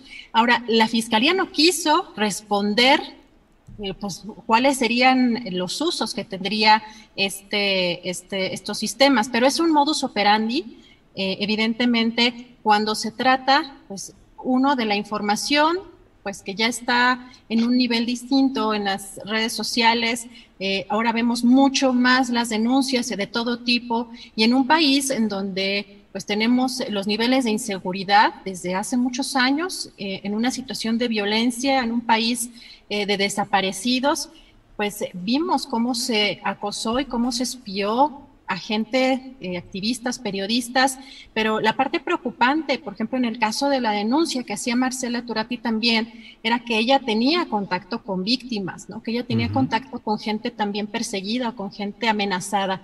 Entonces, ¿cuánta información de otras personas fue vulnerada? Pues eso tampoco a lo mejor lo sabremos a ciencia cierta, pero sí es importante que este gobierno se desvincule de manera muy clara de todo lo que tenga que ver con programas de espionaje, pero también que, aclaren esta, esta compra que hizo la Fiscalía General de la República en este, en este gobierno y también cuál es la relación que hay o que existe todavía con mandos de la Sedena en estos hechos. Bien, Adriana, gracias. Eh, Elisa Alanís, eh, el desmantelamiento del CISEN para convertirlo en el Centro Nacional de Inteligencia ahora con el general en retiro Audomaro Martínez al frente. Pero pues eh, eh, equipos secretos, expedientes, eh, modus operandi, se fueron al retiro a servirle a otras instancias y te pregunto, eh, Elisa, todo eso, el desmantelamiento del Estado Mayor Presidencial, más allá de, la, de las valoraciones positivas o negativas que se tengan sobre el comportamiento del CISEN del Estado Mayor Presidencial, pero el hecho está en que salieron volando eh, secretos, informaciones, archivos, mil cosas. Eh, en los estados también hay la constancia de gobernadores, Elisa, que suelen ser muy adictos a practicar este tipo de espionaje y me pregunto si no también altos empresarios. ¿Crees que se ha dispersado ahora esa capacidad de espionaje ya no solo del gobierno federal, eh, suponiendo que continuaran eh, todas estas prácticas en el ámbito oficial, sino también en gobiernos de los estados e incluso de empresarios que ahora algunos tan metidos andan en la política, Elisa? Cool fact a crocodile can't stick out its tongue. Also, you can get health insurance for a month or just under a year in some states. United Healthcare short term insurance plans, underwritten by Golden Rule Insurance Company, offer flexible, budget friendly coverage for you. Learn more at uh1.com. Millions of people have lost weight with personalized plans from Noom, like Evan, who can't stand salads and still lost 50 pounds. Salads, generally, for most people, are the easy button, right? For me, that wasn't an option. I never really was a salad guy. That's just not who I am. But Noom worked for me. Get your personalized plan today at Noom.com. Real Noom user compensated to provide their story. In four weeks, the typical Noom user can expect to lose one to two pounds per week. Individual results may vary. Sí, Julio, eh, me parece que además hay que recordar que hay empresarios muy vinculados siempre a los gobiernos por las concesiones que obtienen y demás, y muchos de ellos dedicados a las telecomunicaciones. Eh, en año, hace muchos, muchos años, ¿no? la manera en las que intervenían también las, las, líneas telefónicas tenía mucho que ver con la propia empresa eh, del entonces Estado mexicano, ¿no? ahora Telmex, y este, eh, la manera en que, en que podían vigilar a todas las personas, allí estaban totalmente involucrados. Entonces uno dice, ¿a poco ya dejaron ahí todas estas prácticas? ¿Se acabó? ¿Ya no te espían? ¿Quiénes nos están escuchando, Julio? ¿Quiénes están atentos a lo que se dice? Yo no sé ahora con esta revelación si a ustedes les ha hablado algún amigo, alguna amiga, alguna colega, diciendo, pues resulta que estoy en la lista, ¿verdad? Y además hemos tenido contacto con ellos. Ya decía Adriana, ¿cuántas personas están afectadas independientemente de aquellos a los que eh, hackearon con este malware? Pues a muchísimas, a mí sí me han hablado de decir, oye, pues resulta que estoy ahí, ¿no? Y, este, y son fuentes de información, entrevistas que se han realizado, periodistas desplazados, gente que, conocemos en, eh, realizando investigaciones en contra de la corrupción del gobierno, en contra de las acciones más crueles como puede ser la desaparición forzada, por ejemplo. En fin, yo creo que eh, este, este es un, tema medular para eh, poder desmantelar un Estado criminal, Julio, y ese Estado criminal, como yo decía, no se entiende sin la colusión de las autoridades y, por supuesto, de los empresarios. ¿Qué capacidad tienen estas grandes empresas de hackear, de estar, de investigar? ¿Cuántas empresas no tienen cámaras, micrófonos instalados, por ejemplo, eh, eh, ¿no? Eh, en, la propia área de trabajo de, de las personas? ¿Cuántas empresas no tienen la capacidad para realizar esto? Yo creo que vivimos ya, la realidad nos ha rebasado, Julio, podemos tener algunas medidas de seguridad, pero parece ser que estamos totalmente expuestos totalmente expuestos y sin nadie que nos defienda, porque si son los gobiernos, los empresarios, los grandes poderes quienes están vigilando a la ciudadanía, ¿a quién acudimos? Claro. Gracias, Elisa. Eh, Adriana, otro tema interesante y que a mí me parece que va a dar todavía mucho de qué hablar en las próximas semanas y meses es primero este apoyo del Ejército Zapatista de Liberación Nacional dado a conocer a través de un comunicado del subcomandante Moisés en la que expresan una especie de apoyo a la consulta popular sobre servidores públicos, pero diciendo que eh, eso lo hacen mirando a las bases y no a las élites y que lo entienden como un paso que puede llevar más adelante a la instauración de una comisión de la verdad y la justicia. Es decir, van a votar por el sí en la consulta popular, pero no es que la estén apoyando plenamente, sino como un paso, una fase hacia otras eh, expresiones en busca de justicia. Y por otro lado, le encargan al subcomandante Galeano que mientras tanto convoque a un debate amplio a nivel nacional entre intelectuales, activistas, eh, ecologistas, para tratar de integrar una especie de frente de lucha por la vida en México. ¿Qué opinas de este giro o de este guiño o de este paso que está dando en varios sentidos el zapatismo? Adriana Buentello. Pues eh, esta parte del comunicado de crear una especie de iniciativa eh, que estaría a cargo de, pues, el eh, a que conocemos, ¿no? Como el subcomandante Marcos o el que conocíamos como, popularmente, pero ahora Galeano. Em, eh, interesante que nos asumamos a una nueva etapa en la que podrían eh, en esta iniciativa evidenciar cuáles han sido, por una parte, las bondades o, logros de la comunidad zapatista, como además también la sociedad en general eh, podemos retomar algunos de, los valores eh, que han logrado posicionar o, fundar eh, su comunidad y una sociedad también, pues, más comprometida en la lucha contra las desigualdades en nuestro país. Yo creo que sí es importante que lo que menciona también de pronto el presidente, que pues busquemos que a lo mejor países como España pidan perdón a México. Bueno, también los mexicanos debemos eh, pedir perdón, ¿no? En, a, pues, a los indígenas, ¿no? Que reconozcamos que cómo, cómo los hemos excluido eh, a los indígenas en México, no solo los gobiernos y el Estado, sino también yo creo que nosotros como sociedad en lo general. Ahora, me parece que tiene cierto sentido la, el apoyo que tiene a la consulta eh, popular que impulsa el, presidente Andrés Manuel López Obrador, porque, bueno, más allá de tener de un tema que pudiera ser eh, o que pudiera tener un, digamos, buen desenlace eh, judicial o penal, como muchos a lo mejor quisiéramos, tiene una relevancia en la memoria histórica y yo creo que hay un tema que me parece interesante, que sería una especie de empoderamiento de la sociedad y creo que eso es fundamental, eh, no solo para reclamar justicia, sino para evitar que este tipo de gobiernos se vuelvan repetir. Yo, yo veo que el, Ejército Zapatista de Liberación Nacional estaría como en, esta sintonía. Eh, la consulta me parece que en sí misma manda un mensaje muy importante.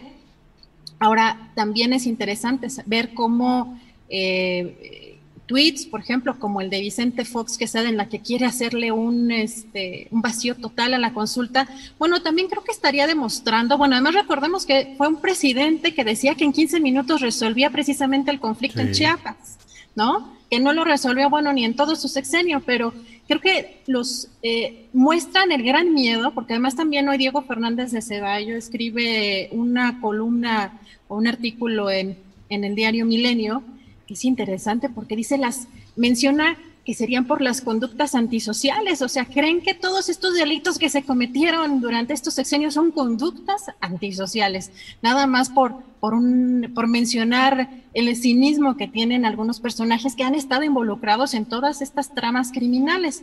Así que eh, yo creo que, por un lado, nunca va a ser caro el tomar eh, conciencia como sociedad del pasado, de eh, ponerle además nombres y apellidos a estas atrocidades eh, cometidas eh, desde el poder y pues más allá de un ejercicio que podría considerarse también propaganda, en este caso para el gobierno de la cuarta transformación, pues tiene en las manos mandar un poderoso mensaje y en este caso creo que el, ejército zapatista creo que está en esa sintonía.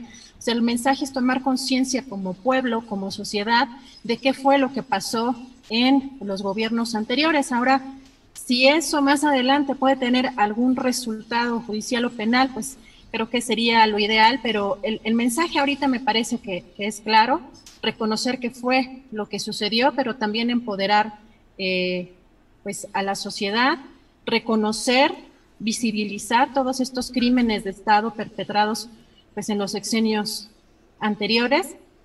Y creo que por ahí va el, apoyo del, del ejército zapatista en ese sentido.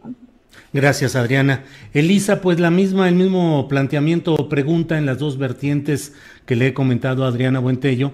Eh, este, pues apoyo relativo, no sé tú qué opines, del STLN a la consulta, por una parte, y por otra, este llamado a un frente en defensa de la vida que a mí me parece que va a nuclear a los muchos movimientos de defensa del medio ambiente y contra las industrias extractivistas a nivel nacional y que puede ser un potenciador de luchas políticas que me parece que más temprano que tarde pueden entrar en confrontación con algunos de los proyectos del presidente de la República. ¿Qué opinas, Elisa, por favor? Julio, esta consulta queda mucho a deber. Ante la falta de una pregunta concreta, clara, que pueda tener repercusiones jurídicas y políticas también claras. Y entonces que sí, que la decisión de la ciudadanía eh, eh, en, la, en las urnas, en las consultas, pueda ser real. Y como fue una pregunta tan abigarrada, que la última decisión e interpretación la tienen los políticos y no la ciudadanía, es por ello que digo que queda de ver, ¿no? Porque por supuesto que las consultas populares son una herramienta importantísima para la democracia y hay que celebrarlo. Pero en estas eh, consultas populares, por supuesto, las preguntas deben ser claras para que la ciudadanía se exprese claramente. Si estas eh, preguntas dejan pie para la propaganda de quien quiera, pues vemos lo que estamos viendo ahorita. El presidente dice que es para enjuiciar a los expresidentes, donde no incluye a a Luis Echeverría, por ejemplo, y los opositores como Vicente Fox lo ocupan para aventar piedras en contra del gobierno, decir que no sirven para nada. Es decir, nuevamente la politiquería se impone a la voluntad ciudadana. Entonces, ante esta consulta que queda de ver, yo creo que el ejército zapatista eh, la ve como muchos la queremos ver, el lado bueno, el lado optimista de esta, de esta pregunta, la interpretación que cada quien quiera hacer. Entonces ya vemos la interpretación de los políticos y algunos ciudadanos queremos interpretar esta pregunta como el que abre la puerta precisamente hacia un proceso de justicia transicional, hacia una comisión de la verdad, porque en una parte de la pregunta se dice justamente bueno, obviamente para empezar la pregunta es muy obvia, todo el mundo va a decir, pues sí, ¿no?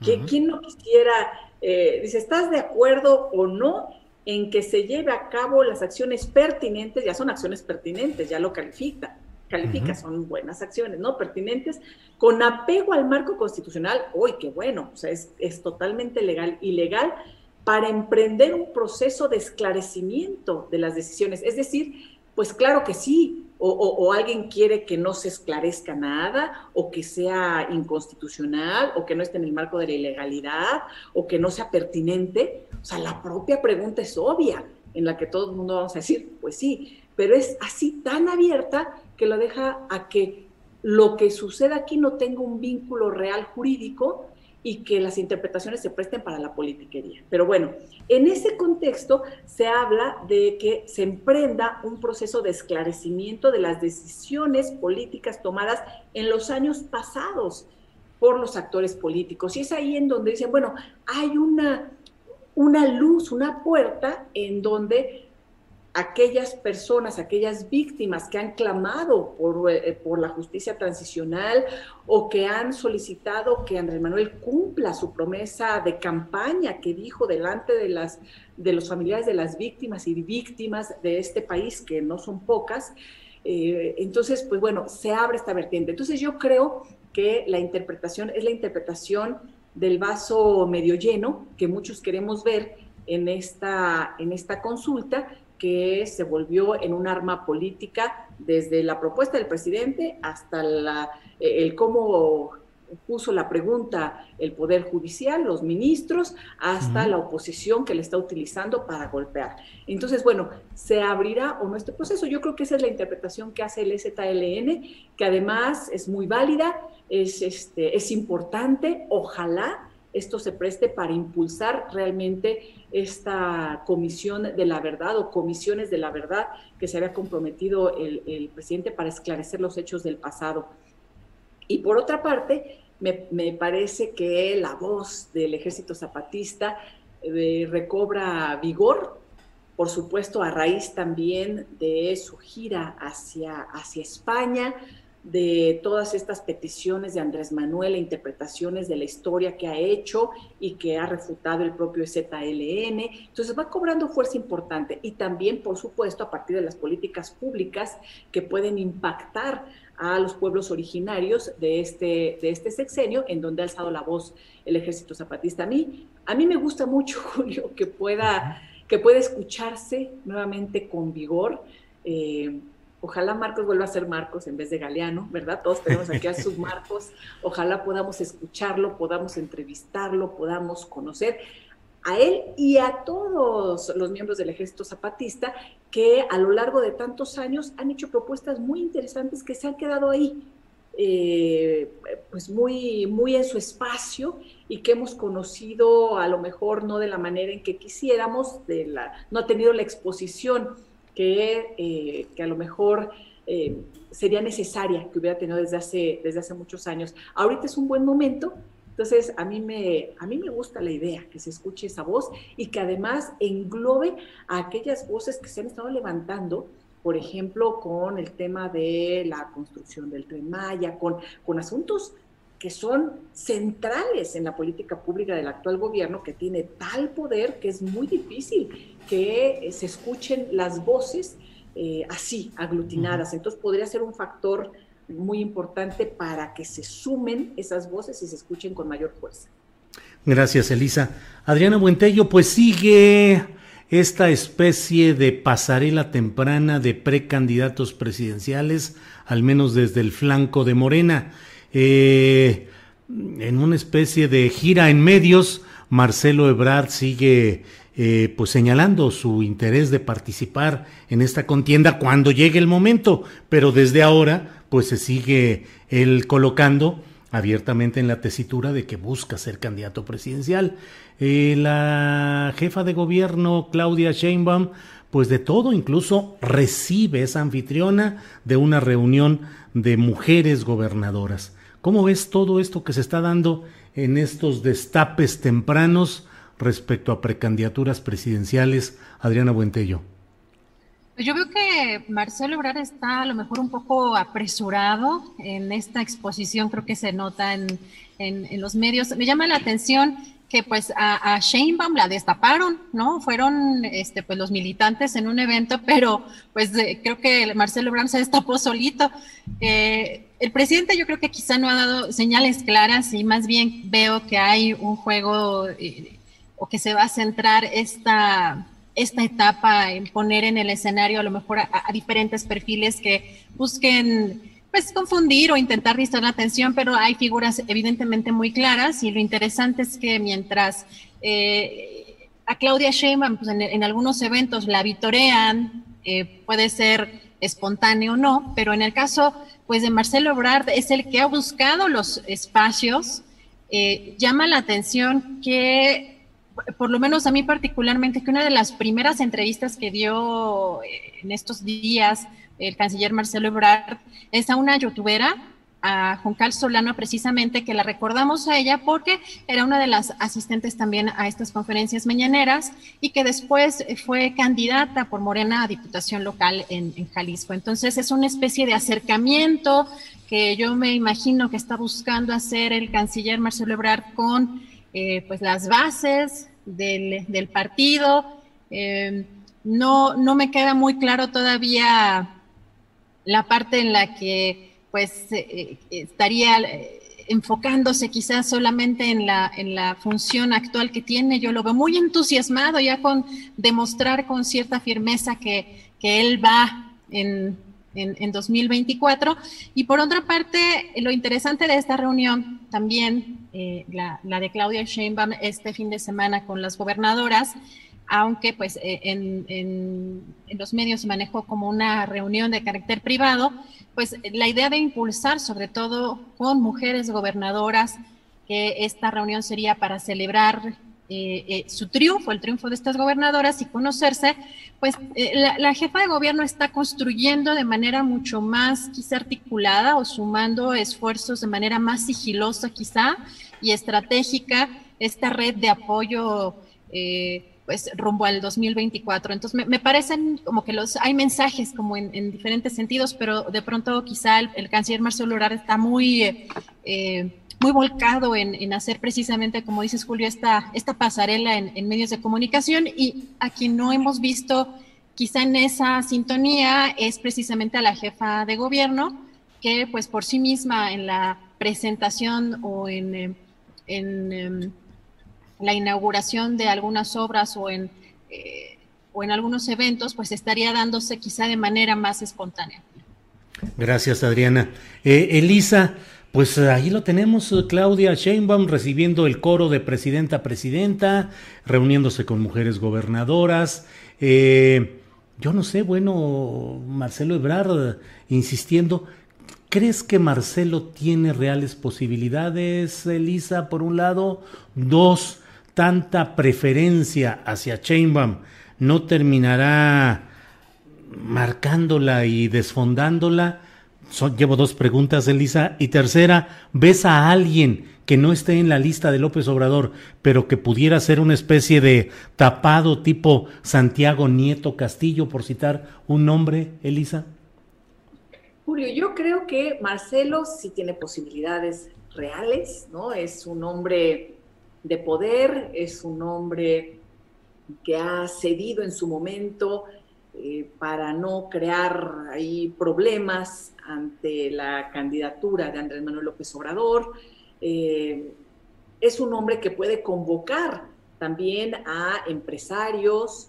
Imagino que además con la intervención que tuvo, por cierto, hablábamos de lo de Cienfuegos, esta, esta negociación para que liberaran a Cienfuegos y que fuera juzgado aquí en México, que lo liberaran de Estados Unidos, pues ahí estuvo Marcelo Ebrard, porque fue una negociación política de, gobiernos, ¿no? Y, el canciller fungió ahí un papel importante. Por cierto, él ahí dijo, yo estoy recibiendo indicaciones. También fue muy puntual en su primer discurso para desligarse, Julio, porque yo creo que este tema va a tener repercusiones, no en este sexenio, posiblemente no en el siguiente, pero tarde o temprano va a ser un tema que va a marcar y a señalar el sexenio de Andrés Manuel López Obrador. Entonces él se desligó. Es decir, es un hombre muy inteligente. Pero por lo mismo yo no sé si también tenga el apoyo del propio ejército. Hay que ver todos los factores que se van a sumar. Es un hombre que puede sumar a, muchos empresarios, al ejército, fuerzas políticas. Es un hombre eh, político de muchos años que ha acompañado a Andrés Manuel en estas decisiones difíciles. Entonces yo creo que sí, es un hombre que tiene muchas posibilidades todavía, pero el tema es que la persona de la mayor confianza del presidente Andrés Manuel López Obrador es Claudia Sheinbaum. Entonces todo parecería indicar que en ese sentido él podría decantarse por Claudia. Claudia sabe que una de sus fortalezas es el hecho de ser mujer, y digo fortalezas porque se ha convertido en una bandera muy, muy importante para todos los, para la defensa de derechos humanos, para, ¿se acuerdan que decían la, la 4T será feminista o no será? O sea, todos estos temas que se convirtieron nada más en palabrería, porque después las reacciones del propio gobierno, del propio presidente hacia las feministas o hacia los movimientos y las expresiones dejó mucho que desear. Y Claudia Sheinbaum puede representar ese cambio muy, muy importante hacia los pasos hacia una igualdad tan, tan cantada y tan poco aterrizada, ¿no? Y, en un momento además en donde se habla del tema de la paridad. Entonces sabe que esa, esa fortaleza lo va a capitalizar y lo puede capitalizar, por supuesto, con las gobernadoras ante las decisiones jurídicas que han marcado ya esta eh, este intento de igualdad en las contiendas. Digo intento porque todavía falta mucho camino que recorrer para que exista una igualdad sustantiva. Sabe que esa es una de sus fortalezas y la está aprovechando de la mejor manera. Yo creo que veo básicamente la competencia entre ellos dos, aunque sabemos que es muy temprano, Julio. Entonces decir, ahorita marcar de una vez es así como apartado y tachado, ¿no? Decía, no, ya, ya lo chupó el diablo. cuando jugábamos decía, no, ya. Ah. Este, entonces, es demasiado temprano como para estar ya en estas, eh, eh, en este juego del destape que lo lanzó el propio presidente, él lo, lo, hizo de manera intencional. Entonces, según ellos, se van a concentrar mucho, mucho en lo que están haciendo, pero ya andan en lo que viene del 2024. Por supuesto, tienen que concentrarse en su chamba, porque si tienen un error, va a ser aprovechado por los contrincantes internos, antes que nada internos, para tratar de desfondar cualquier candidatura. Y por supuesto, frente a la ciudadanía, pues cualquier error se va a potenciar. Entonces sí, tienen que concentrarse en lo que están haciendo, pero con miras hacia el 2024 y en esas andan. Y también en esas andan que ya también sumó Claudia Sheinbaum a Martí Batres como un operador muy eficiente, como una persona muy cercana a los llamados puros, que aquí lo hemos comentado, Julio, en donde se refuerza toda esta parte del grupo que ha acompañado a Andrés Manuel López Obrador durante hace tantos y tantos años. Entonces sí se están dando movimientos. Ahora, un tercero en discordia es pues sí, siempre es posible, porque lo va a decidir Andrés Manuel. Lo que no es posible es que lo decida alguien más que no sea el presidente, porque seguimos viviendo en un sistema presidencialista y porque la voz de Andrés Manuel será la voz cantante y su dedito será el que indique. Lo que diga mi dedito decía en algunas conferencias de prensa cuando era jefe de gobierno. bueno, gracias Elisa. Eh, digo, referido a respuestas que daba o no daba a preguntas que le hacían los periodistas, decía lo que diga mi dedito, dependiendo de, lo que él quería plantear. Bueno, eh, sí. Adriana, em, la unidad de inteligencia financiera ha presentado una sexta denuncia contra Emilio Lozoya por lavado de dinero, irregularidades, tranzas varias por más de 3 mil millones de pesos. Eh, ¿Qué vemos ahí, Adriana? Pugna entre las posturas de la Fiscalía General de la República, que nomás eh, lo único que ha hecho es darle un estatus de vacacionista en México a Lozoya, pero no se ha avanzado absolutamente nada hasta ahora que implique un castigo al citado Lozoya. Eh, interviene la Unidad de Inteligencia Financiera. ¿Cómo ves este tema, Adriana Buentello, por favor? Híjoles, que vemos denuncias, vemos un trabajo, digamos, más intenso del lado de la unidad de inteligencia financiera y ninguna conclusión del lado de la Fiscalía. Yo creo que muchos ciudadanos nos sentimos como un poco decepcionados de esa falta de coordinación. Quizá eh, lo que vemos como grave, o lo que yo veo particularmente como grave, es que se dan de pronto ciertos señalamientos, pero no hay avances en, muchos sentidos. Hoy, por ejemplo, que, se dio a conocer que precisamente la Fiscalía investiga, pero investiga a, los personeros de algunos funcionarios o exfuncionarios, como en el caso de Peña Nieto, Ricardo, Ricardo Anaya y el propio Luis Videgaray, eh, pero personajes de cierto nivel. El problema es que Hoy, por ejemplo, eh, eh, Mario Maldonado, que es un periodista que incluso aquí lo entrevistaste y que tiene un libro especialmente sobre este caso de Emilio Lozoya eh, llamado El traidor, si no me acuerdo mal, hoy precisamente publica una, una columna en la que pues hace ver que pues ya habría un acuerdo por parte del fiscal Gertz Manero con, con, con Lozoya un acuerdo reparatorio, pero que le va a garantizar la, libertad. Eh, y no estamos viendo que haya personajes de cierto nivel, de primer nivel implicados o ya investigados o que avance esa investigación. La parte que preocupa es esa falta de coordinación. Vemos a un doctor Santiago Nieto, titular de la Unidad de Inteligencia Financiera de Hacienda, trabajando y presentando este, pues más investigaciones, este, congelando cuentas, pero no vemos esa coordinación con eh, la Fiscalía General de la República. Y además hoy también llamo a, que pues asomen a esta columna de Guadalupe Correa, en la que también critica un poco la, parte del personaje, quién es Gertz Manero y, cuál serían, cuáles serían las razones de estas dilaciones en las investigaciones. Eh, así que pues vemos eh, como decía por ahí esa frase en, precisamente en, este artículo, pues mucho ruido y pocas nueces.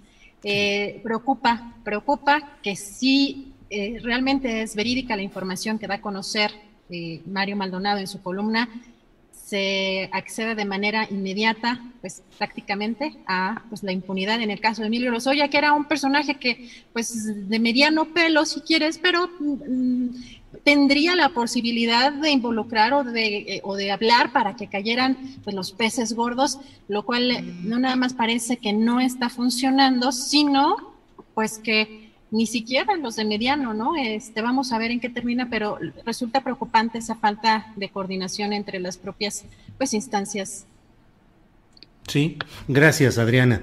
Elisa Lanís, como diría un clásico de la política mexicana, haya sido como haya sido, pero el hecho está en que Emilio Lozoya está en casita descansando, no ha tocado, no ha pisado la cárcel, no ha recibido ningún castigo, ha estado haciendo malabares con sus presuntas declaraciones, señalamientos, delaciones, traiciones que supuestamente haría para involucrar a algunos personajes de más alto nivel y no más nada, ni siquiera al nivel de Luis Videgaray, ya no se diga de Enrique Peña Nieto. Y ahora la propia unidad de inteligencia presenta esta sexta denuncia contra él, detallando pues otra danza de miles de millones de pesos en las tranzas y bueno, pues no pasa nada. ¿Cómo ves el tema, Elisa?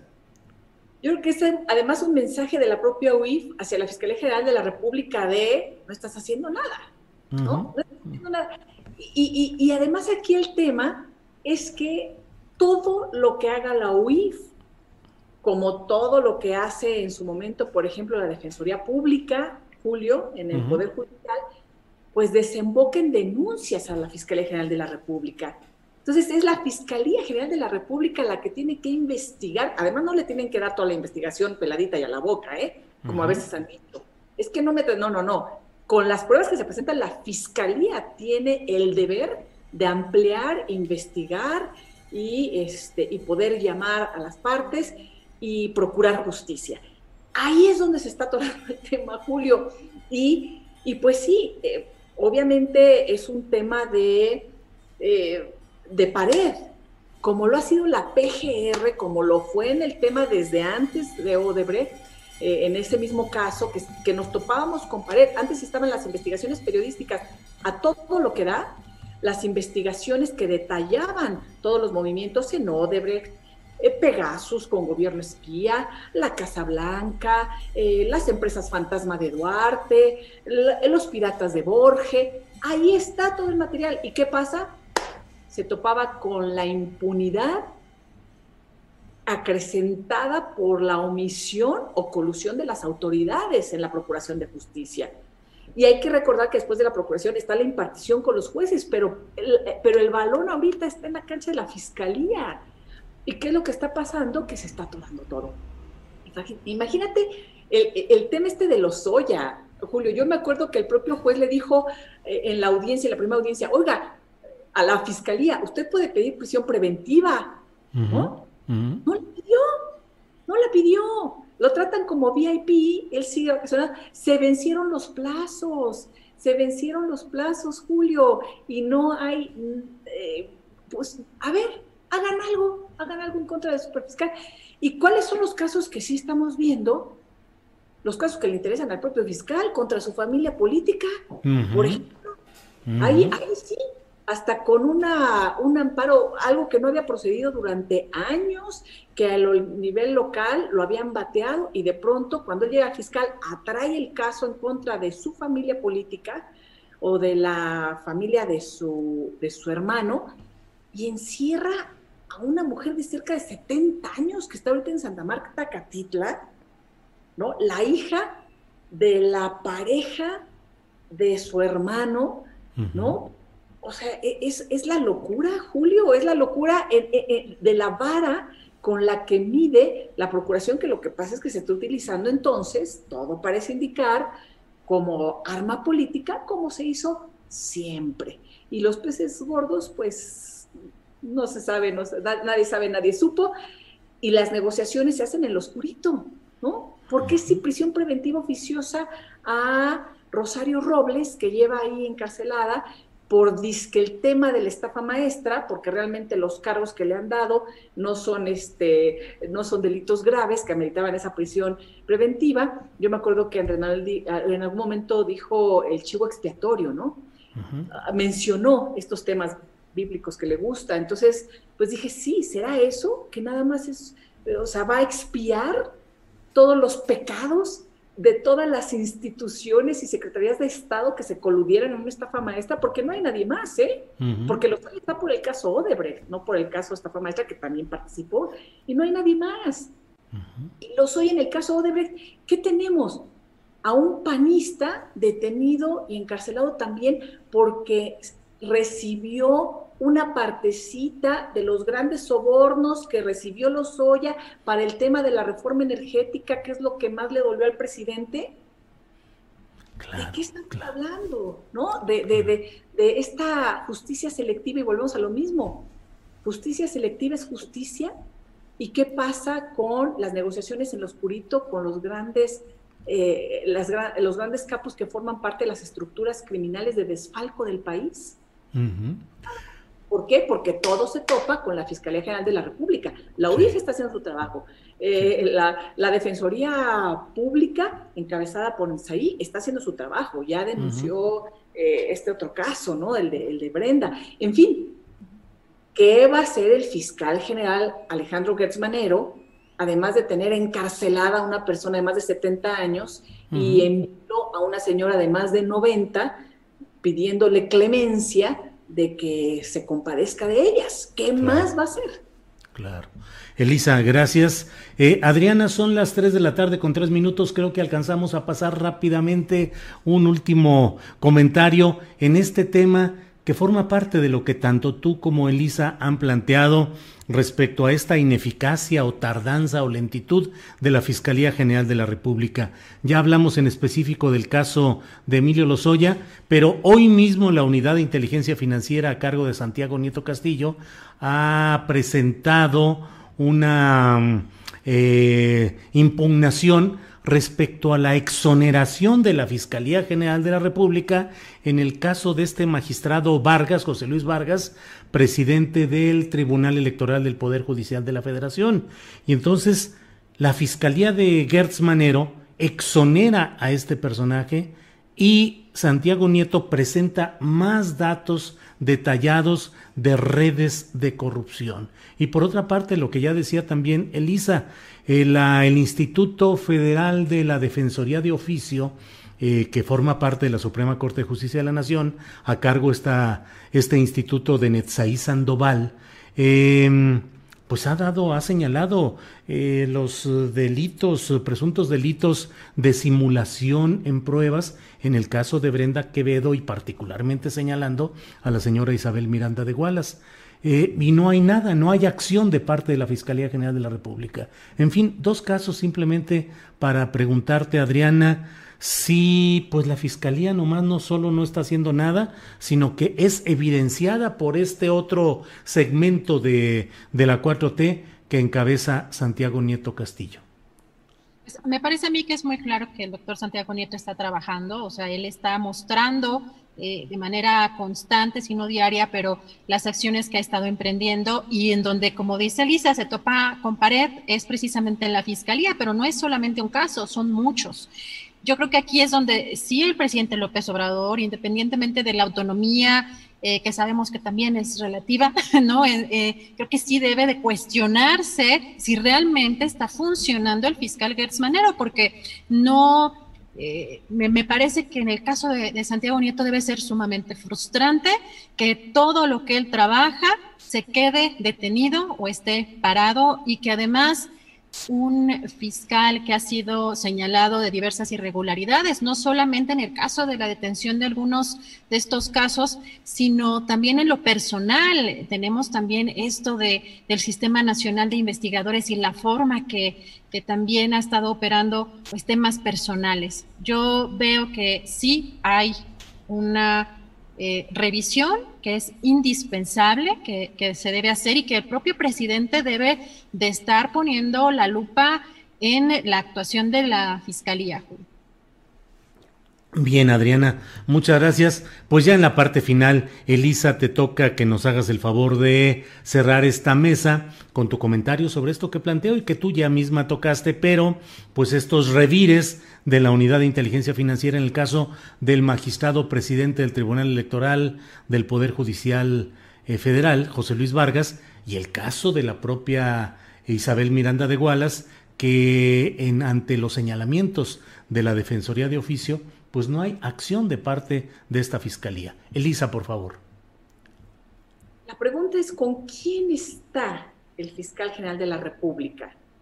¿Para quién trabaja y cómo trabaja? Yo creo que eh, si el fiscal general está pensando en una trayectoria de largo plazo, como es su mandato, que es un mandato, lo comentábamos, transeccional, pues eh, va tarde, va tarde en la, manera en que se además los señalamientos que se están haciendo en relación a su particular forma de impartir justicia y que lo involucran en sus propios temas, en estos temas en donde podría haber conflictos de intereses. Ese es uno. Y dos, en aquellos temas en donde no se ha avanzado y entonces lo que se está percibiendo ya no es nada más una omisión, sino la pregunta es si quiere proteger a ciertas redes que están siendo exhibidas por otros eh, poderes, en este caso el Poder Ejecutivo con la Unidad de Inteligencia Financiera o el Poder Judicial Federal con la Defensoría Pública de Netzaí Sandoval. Entonces, ahí están los planteamientos para el propio fiscal, está en la mira, no se puede tapar el sol con un dedo y por más que eh, él quiera después justificar lo que está sucediendo, me parece que la realidad está rebasando al país y nuevamente está exhibiendo los, eh, eh, esta procuración de injusticia que ha prevalecido durante tantos y tantos años en nuestro país. Elisa, pues muchas gracias por este lunes de mosqueteras. Espero que nos veamos eh, la próxima semana y por esta ocasión, muchas gracias, Elisa. Gracias, Julio, gracias, Adriana. Una muy buena semana para todos y todas quienes nos ven, quienes nos escuchan. Gracias, Elisa. Adriana Buentello, pues muchas gracias por esta participación en las mosqueteras y seguimos adelante con el programa. Gracias, Adriana. Gracias, Julio, Elisa. Nos vemos el próximo lunes. Bueno, pues esta ha sido la mesa de las mosqueteras. Muchas gracias por la atención a esta mesa en la que se pasa revista a los sucesos políticos más interesantes de los últimos días, de las últimas horas y a veces de los últimos minutos de lo más reciente de lo que tenemos. Vamos a buscar el enlace ahora con Mathieu Torlier. Él es reportero de la revista Proceso. Es un reportero especializado en muchos de los asuntos de corrupción que se han sucedido en nuestro país y él está publicando en la revista Proceso material respecto al proceso Pegasus. Recuerde usted que tanto Aristegui, online, es decir, eh, el grupo periodístico de, de, Carmen Aristegui como la revista Proceso, forman parte de este Pegasus Project, que es el proyecto que, eh, en el cual convergen 17 medios de comunicación de todo el mundo que están analizando todo lo referente a este tema de Pegasus. Por eso vamos a hablar eh, con Mathieu Bien, ya está listo, me dice Andrés Ramírez, así es que vamos de inmediato con Mathieu Torlier. Mathieu, buenas tardes. Hola Julio, buenas tardes, ¿cómo estás? Bien, rato sin vernos, pero afortunadamente eh, pues eh, lo hacemos de nuevo, te saludo con gusto y bueno, pues la información interesante que creo yo que va a dar mucho, está dando ya mucho, mucho motivo para el análisis, para la reflexión sobre lo que significa este control por la vía tecnológica de la información, el manejo de los celulares, en este caso con el proyecto Pegasus.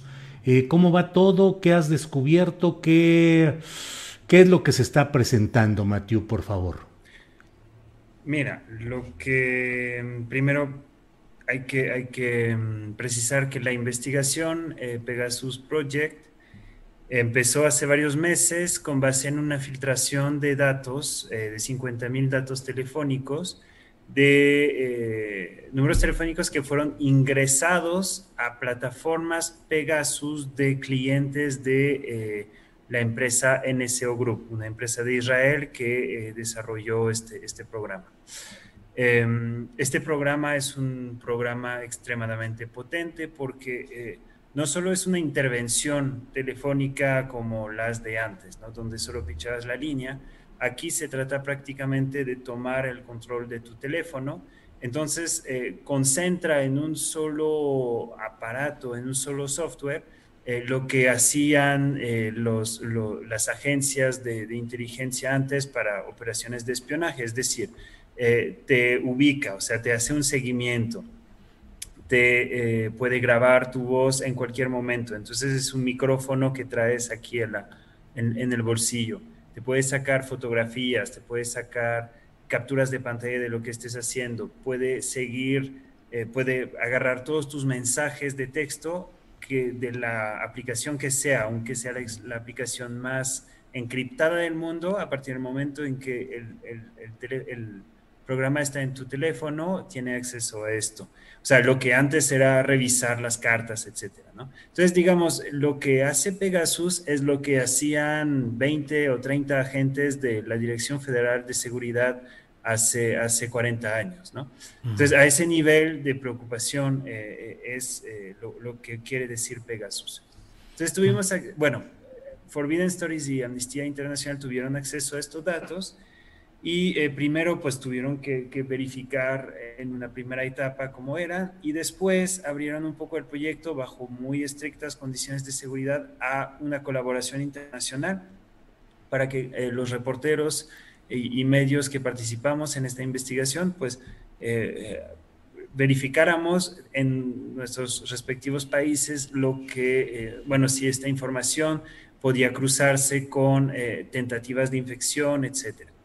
Eh, entonces, lo que hemos descubierto dentro de estos, eh, dentro de estos 50 mil registros es que hay 15 mil en, que refieren a números de México, lo cual quiere decir que eh, durante su sexenio, durante apenas un año y medio de su sexenio, 2016-2017, el gobierno de Peña Nieto al menos utilizó de manera masiva esta, este programa intrusivo para al menos tener como objetivo a 15 mil personas, ¿no? y hay que poner mucho énfasis en esto porque aparecer en esta lista no necesariamente quiere decir que uno fue atacado y menos quiere decir que este ataque potencial funcionó. Lo que sí es que eh, la base de datos coincide con eh, varios casos conocidos y hasta ayer no conocidos de tentativas de infecciones, es decir, mensajes de texto que venían con, con, vínculos maliciosos, que si uno pichaba el vínculo, pues se infectaba el teléfono. Entonces pudimos verificar en efecto que eh, varias personas que ahí aparecen sí fueron eh, víctimas de tentativas de espionaje. ¿Cuántas sí fueron espiadas? Pues depende de cuántas habrán eh, apretado el, vínculo.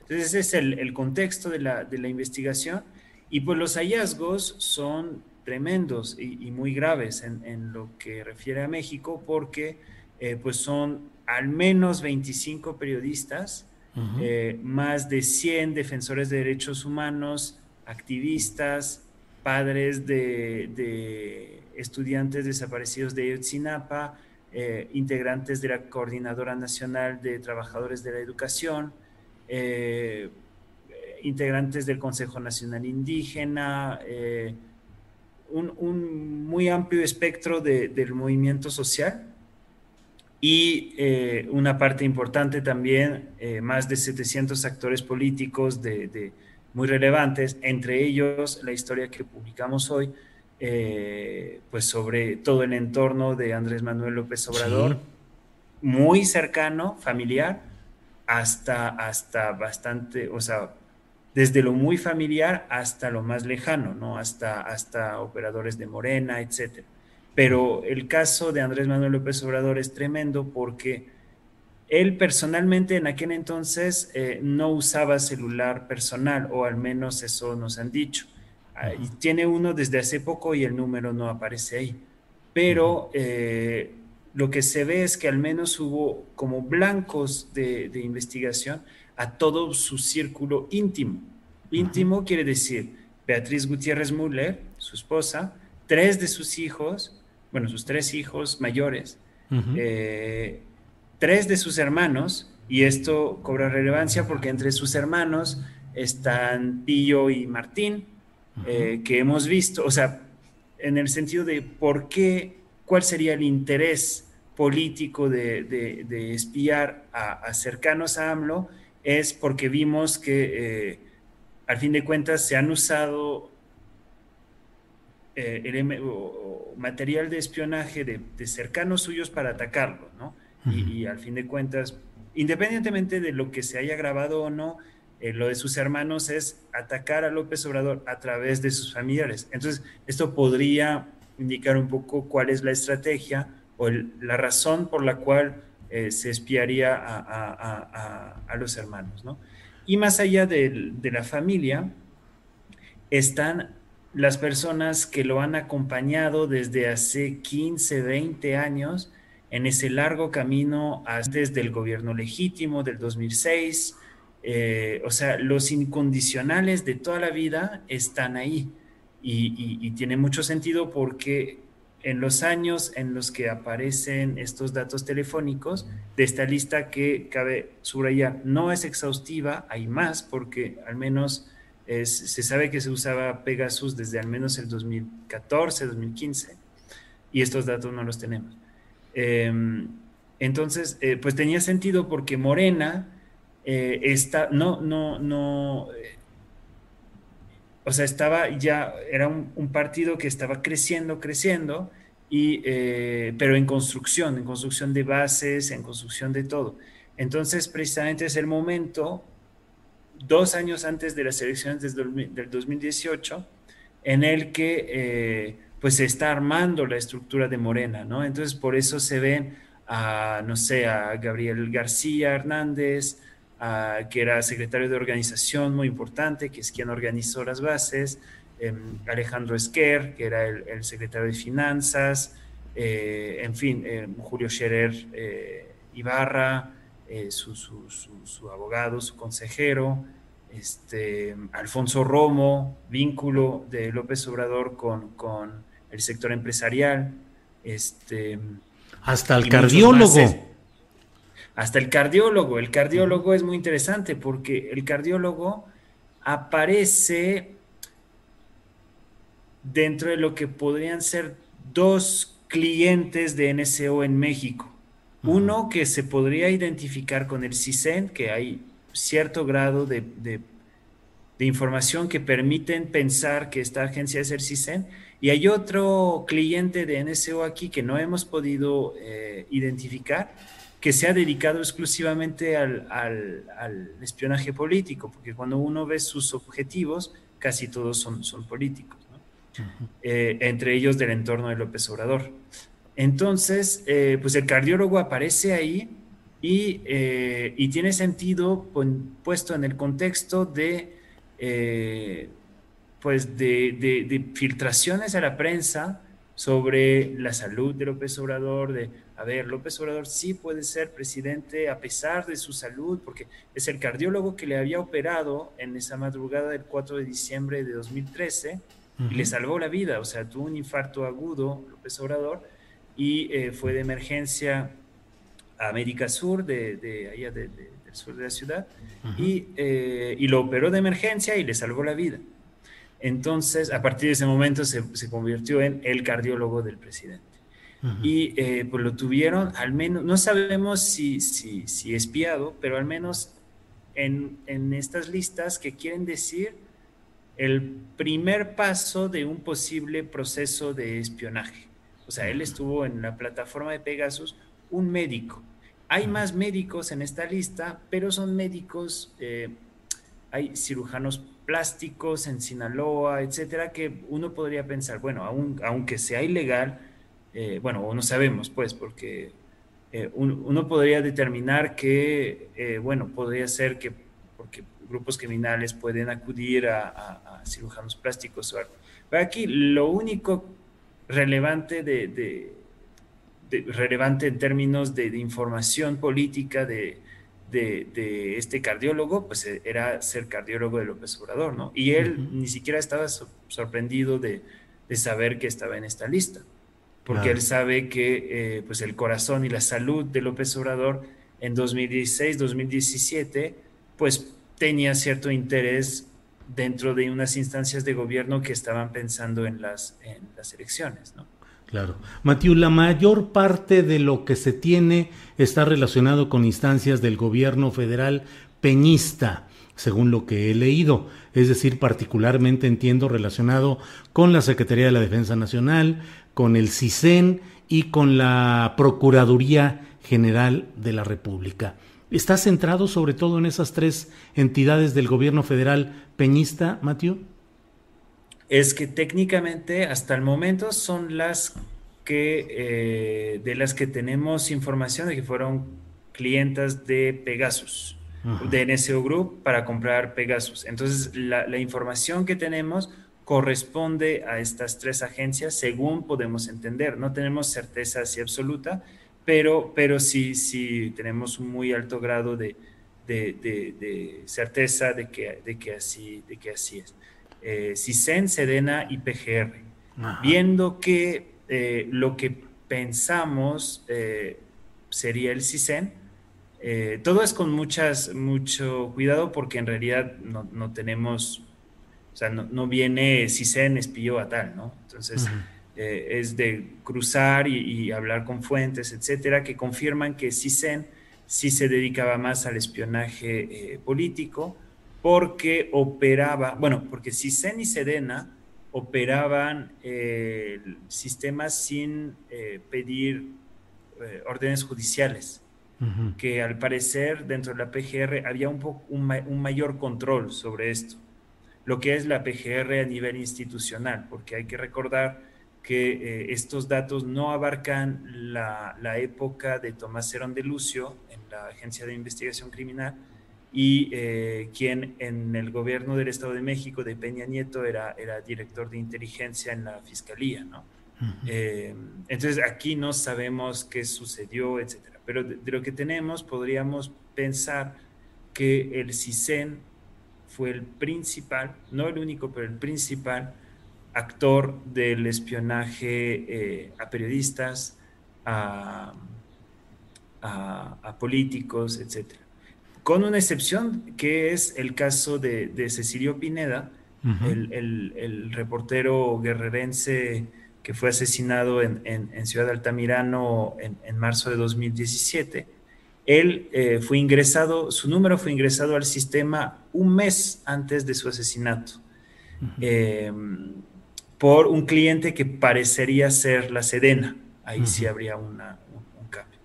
Entonces, este, pues permite también ver cómo un, reportero eh, puede estar siendo escuchado o, al menos eh, blanco de espionaje por parte de Fuerzas eh, Armadas en un contexto tan complejo como el de la Tierra Caliente de Guerrero. CISEN en su momento con la dirección de Eugenio Imas, que era parte del equipo de Miguel Ángel Osorio Chong en el gobierno del estado de Hidalgo. Miguel Ángel Osorio Chong, que era el secretario de Gobernación y que el CISEN estaba en su área de influencia. Pero, pues estos nombres, Salvador Cienfuegos de la Secretaría de la Defensa Nacional, Miguel Ángel Osorio Chong, pues eh, parecieran estar eh, al margen de rendir cuentas o podría exigirse que den testimonio sobre estas, estos señalamientos, Matthew? Por supuesto. Osorio Chong fue un paso más adelante todavía y él simplemente niega que el CISEN haya adquirido Pegasus durante su administración. En el marco de esta investigación le hemos enviado un cuestionario detallado, etcétera, y eh, para él, pues cualquier pregunta contestaba lo mismo se niega que se haya adquirido Pegasus, entonces no hubo espionaje político. Se niega que se haya adquirido Pegasus, entonces no hubo tal, no hubo tal, no hubo tal.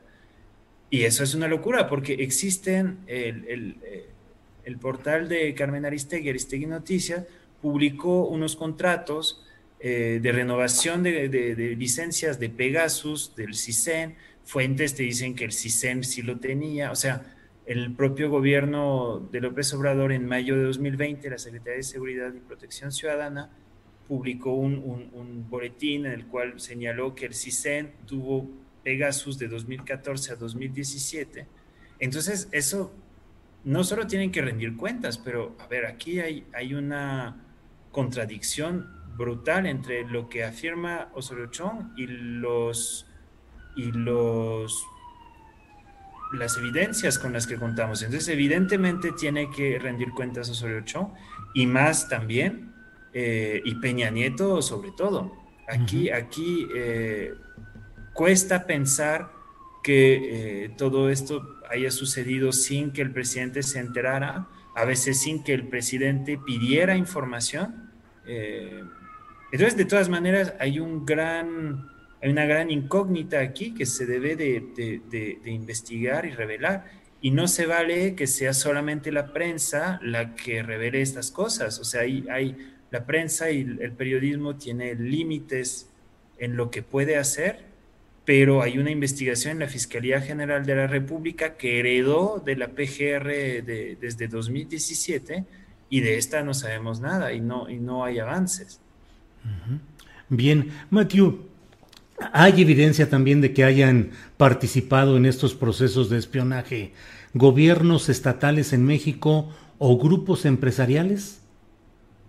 Mira, es el espionaje en México es un es un es un mundo sin, sin ley, sin regulación, sin nada. Eh, sí los hay, pero no con, o sea, no tenemos evidencia de que lo fueron con Pegasus. Eso es muy importante precisarlo. Hay reportes de prensa, está lo de, lo de Hacking Team, que era esta empresa italiana, eh, cuyos correos fueron, fueron filtrados a Wikileaks eh, hace unos años, que mostraban que el mercado de estas herramientas de, espionaje eh, es, un, es un mercado totalmente descontrolado en México y cada gobierno, cada institución medianamente de justicia, etcétera, quiere eh, su tecnología para espiar a, otros, ¿no? Entonces, eh, digamos, aquí nos estamos enfocando a Pegasus porque es una base de datos de clientes de NSO Group, pero en México hay un montón de espionaje de todos lados y privados, muy posiblemente. Cabe recordar que eh, Genaro García Luna eh, pues tenía sus empresas de, análisis de datos, inteligencia, etcétera, eh, con sus socios, los hermanos Weinberg. Y cabe recordar también que su, su, su brazo derecho, Luis Cárdenas Palomino, terminando el día que terminó el sección de Felipe Calderón, se fue a trabajar eh, para, para, Grupo Salinas, para una empresa de seguridad eh, que se llama Grupo Adamantio, que recibió muchos contratos del gobierno de Peña Nieto. Eh, y, y, ahí hay señalamientos, a mí no me consta ni nada, pero hay señalamientos que hay grupos privados operados por ex, ex integrantes del grupo de García Luna, que, em, que operan sistemas privados de espionaje. Eh, ¿Con qué tecnologías, etcétera? Yo lo desconozco. Eh, ni sé si existen, si, si son, o sea, Pegasus probablemente no, porque NSO Group afirma que solo vende a gobiernos con el visto bueno del Ministerio de la Guerra de Israel. Este, entonces, técnicamente ellos no podrían vender a privados, pero hay otros actores en este, en este negocio. Es como el negocio de las armas, así igual o todavía más turbio y menos controlado. Eh, entonces, es muy probable que los actores privados aquí lo tengan. Bien, Matiu. Recuerda, pues, recuerda el tema, el tema del abogado Paulo Díez, este con el tema OHL, etcétera, pues el, el, el, eh, o sea, ahí hubo escuchas, hubo todo, que podrían venir del gobierno también, ¿eh? pero parecían como más, más identificadas con, con el sector privado. Matiu, pues muchas gracias por esta oportunidad de asomarnos a la amplia investigación que se está haciendo y de la cual ya se han comenzado a dar adelantos que desde luego están simbrando varios países y a sus clases políticas. Eh, estamos en presencia ya para cerrar, te pregunto, Matiu, eh, ¿estamos solo? ¿Es una parte de lo mucho que vendrá de información? Uno y dos, ¿esto es lo más relevante o podemos esperar que vengan todavía informaciones más impactantes? Pues yo creo que todos son relevantes. Este y faltan, faltan, faltan unas historias por contar, tanto aquí en México como a nivel global. Eh, se plantea, la publicación va a continuar prácticamente esta semana, ¿no? Hasta, hasta el jueves. Entonces, pues vienen, vienen más reportajes sobre México, eh, pero también sobre cosas de, de, otros países. Entonces, es un, es un, es un proceso incluso que ni siquiera ha terminado como tal, porque ahora, eh, a partir de la publicación, hay muchas personas que se están poniendo en contacto para preguntar si su número, si, si, si ellos aparecen ahí o si un, conocido, etcétera. Entonces, digamos, eh, lo que es la primera fase de la investigación, que es la publicación desde ayer hasta el fin de semana prácticamente, y yo creo que de ahí todavía eh, será un proceso en, curso, digamos, con, su propia vida. Pues Matías, muchas gracias por tomarnos esta llamada y por hablar ampliamente de lo que está sucediendo, sucediendo en esta investigación. Y bueno, pues seguiremos en contacto con este y otros temas que pues no faltan, no faltan, sino que abundan, Matías. Así es que muchas gracias. Claro que sí, Julio.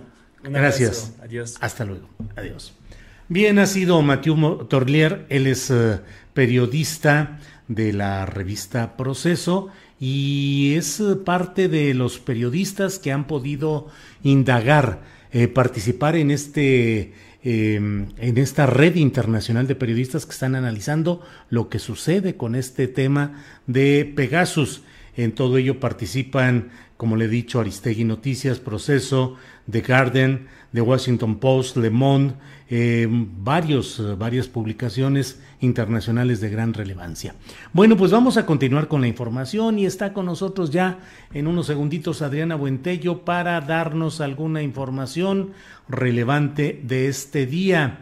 Adriana, ya estamos de regreso por aquí, este, con mucha información interesante, más otra que nos va a hacer favor de eh, proporcionarnos, Adriana. Así es que adelante, por favor. Gracias, Julio. Pues un tema al que le hemos dado seguimiento, la sexta sala penal del Tribunal Superior de Justicia de Oaxaca ratificó la vinculación a proceso en contra de Lisbeth Victoria N., alcaldesa de Nochtitlán, así como de Johan Matus Marcial y Juan A. H. por la desaparición forzada de la activista Claudia Uruchurtu Cruz. La familia del activista pues declaró que teme que puedan liberar a la alcaldesa con cualquier tecnicismo porque saben del alcance que tiene la Exedil y los imputados para tratar de sobornar y comprar a las autoridades. Así que vamos a darle seguimiento también a este tema. Y hoy en la conferencia mañanera el presidente reiteró que hay una segunda reforma constitucional que busca impulsar para que la Guardia Nacional dependa de la Sedena, porque consideró que así se tendría la garantía de que no se va a podrir. Así dijo, como sucedió con la Policía Federal. Escuchemos. Que no quiero que pase lo que sucedió con la Policía Federal, que se echó a perder porque este, se corrompió, no eh, se procuró que fuese una corporación con disciplina, con profesionalismo. Nada más eh, piensen ustedes que en el tiempo que estuvo la Policía Federal nunca hicieron un cuartel. Mandaban a los policías federales a operativos y vivían en hoteles o en campamentos. Ahora no. Ahora se están construyendo instalaciones Aquí se habló de nueve instalaciones, ya cuatro cuarteles terminados de la Guardia Nacional, tres en proceso y dos más que se van a eh, construir y va a aumentar la presencia de la Guardia Nacional. Son ahora en el país 100 mil elementos de la Guardia Nacional.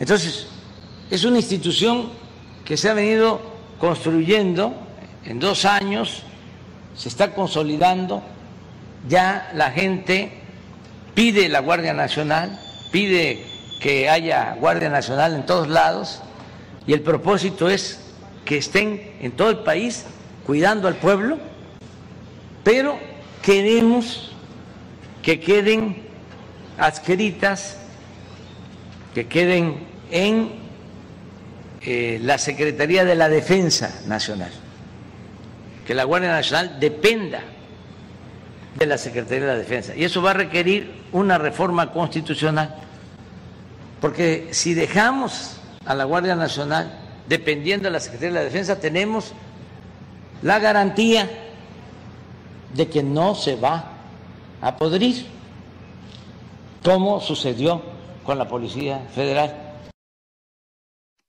Bueno, y de acuerdo al diario Milenio, la Fiscalía General de la República investiga a los operadores. El expresidente Enrique Peña Nieto, también de Luis Videgaray Caso y del ex candidato presidencial del PAN, Ricardo Anaya Cortés. El reportero José Antonio Belmont tuvo acceso a un documento de la Fiscalía General de la República.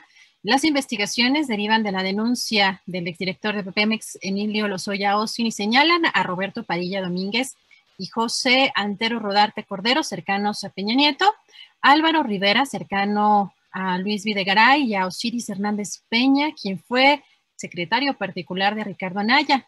La Fiscalía General de la República también investiga al priista Rogelio Gasca Neri, quien fuera consejero de Pemex durante la aprobación de la reforma energética y también funcionario en los gobiernos de Carlos Salinas de Gortari y Ernesto Cedillo. Y esta mañana la jefa de gobierno Claudia Sheinbaum anunció la construcción del Parque Urbano Aztlán, el cual ocupará el lugar que dejó la feria de Chapultepec, que cerró sus puertas tras un accidente en uno de sus juegos mecánicos y cobró la vida de dos personas. Eh, Aztlán estaría completamente construido al término del año 2023 y tendrá distintas actividades, así como el acceso gratuito. También este lunes, a través de un comunicado, Univisión dio a conocer varios cambios en diferentes divisiones, entre ellas la de entretenimiento, deportes y noticias.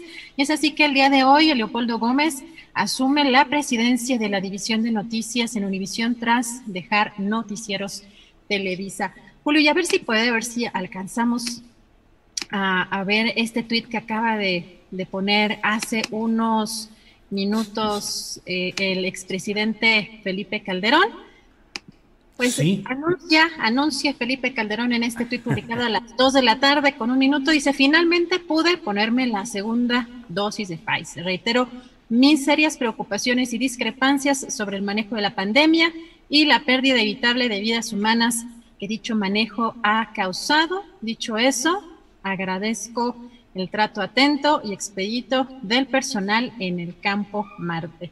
Julio, así que por aquí, como dice una nota, vacuna y queja en un tuit.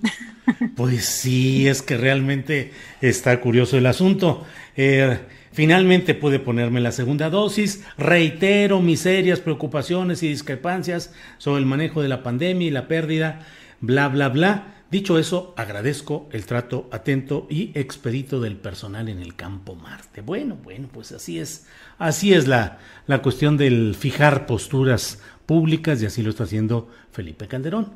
Eh, Adriana, pues bueno, creo que hoy en este programa dos veces desmonetizado, eh, el primero cuando llevábamos apenas 10, 10 minutos de haberlo iniciado y estábamos hablando sobre el zapatismo y sus movilizaciones en Europa y su comunicado y luego en este segundo programa que igualmente eh, pues ha sido rápidamente desmonetizado ya no sabemos ni qué pensar ni qué decir, pero bueno, ha habido eh, muchas aportaciones económicas que agradecemos. Leo rápidamente algunos de quienes nos han enviado aportación económica.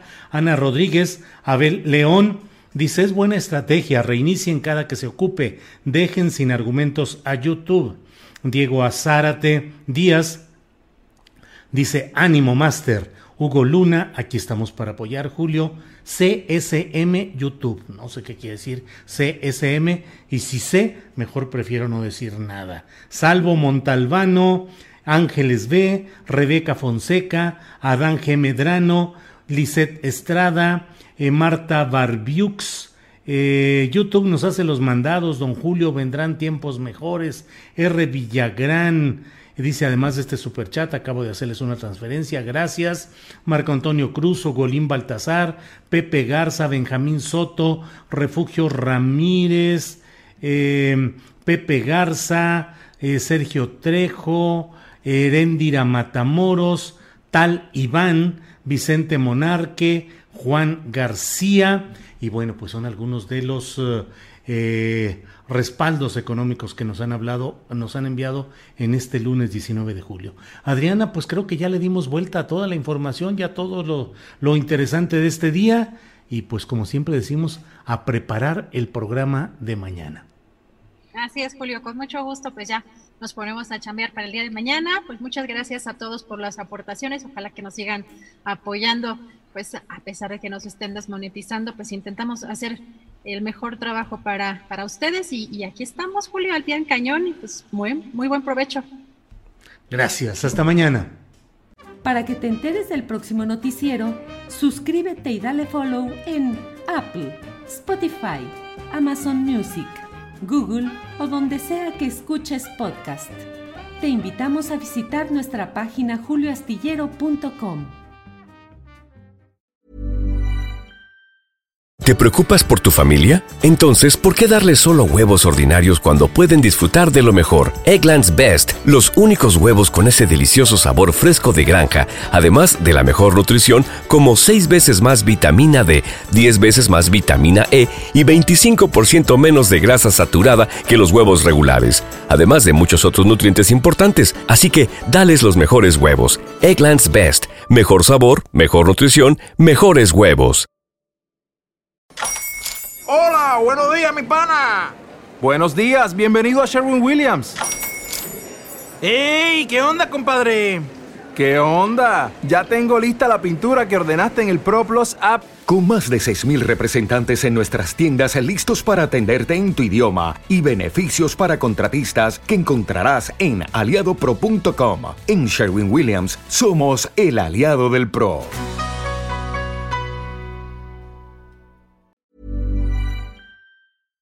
Para que te enteres del próximo noticiero, suscríbete y dale follow en Apple Spotify, Amazon Music, Google o donde sea que escuches podcast. Te invitamos a visitar nuestra página julioastillero.com.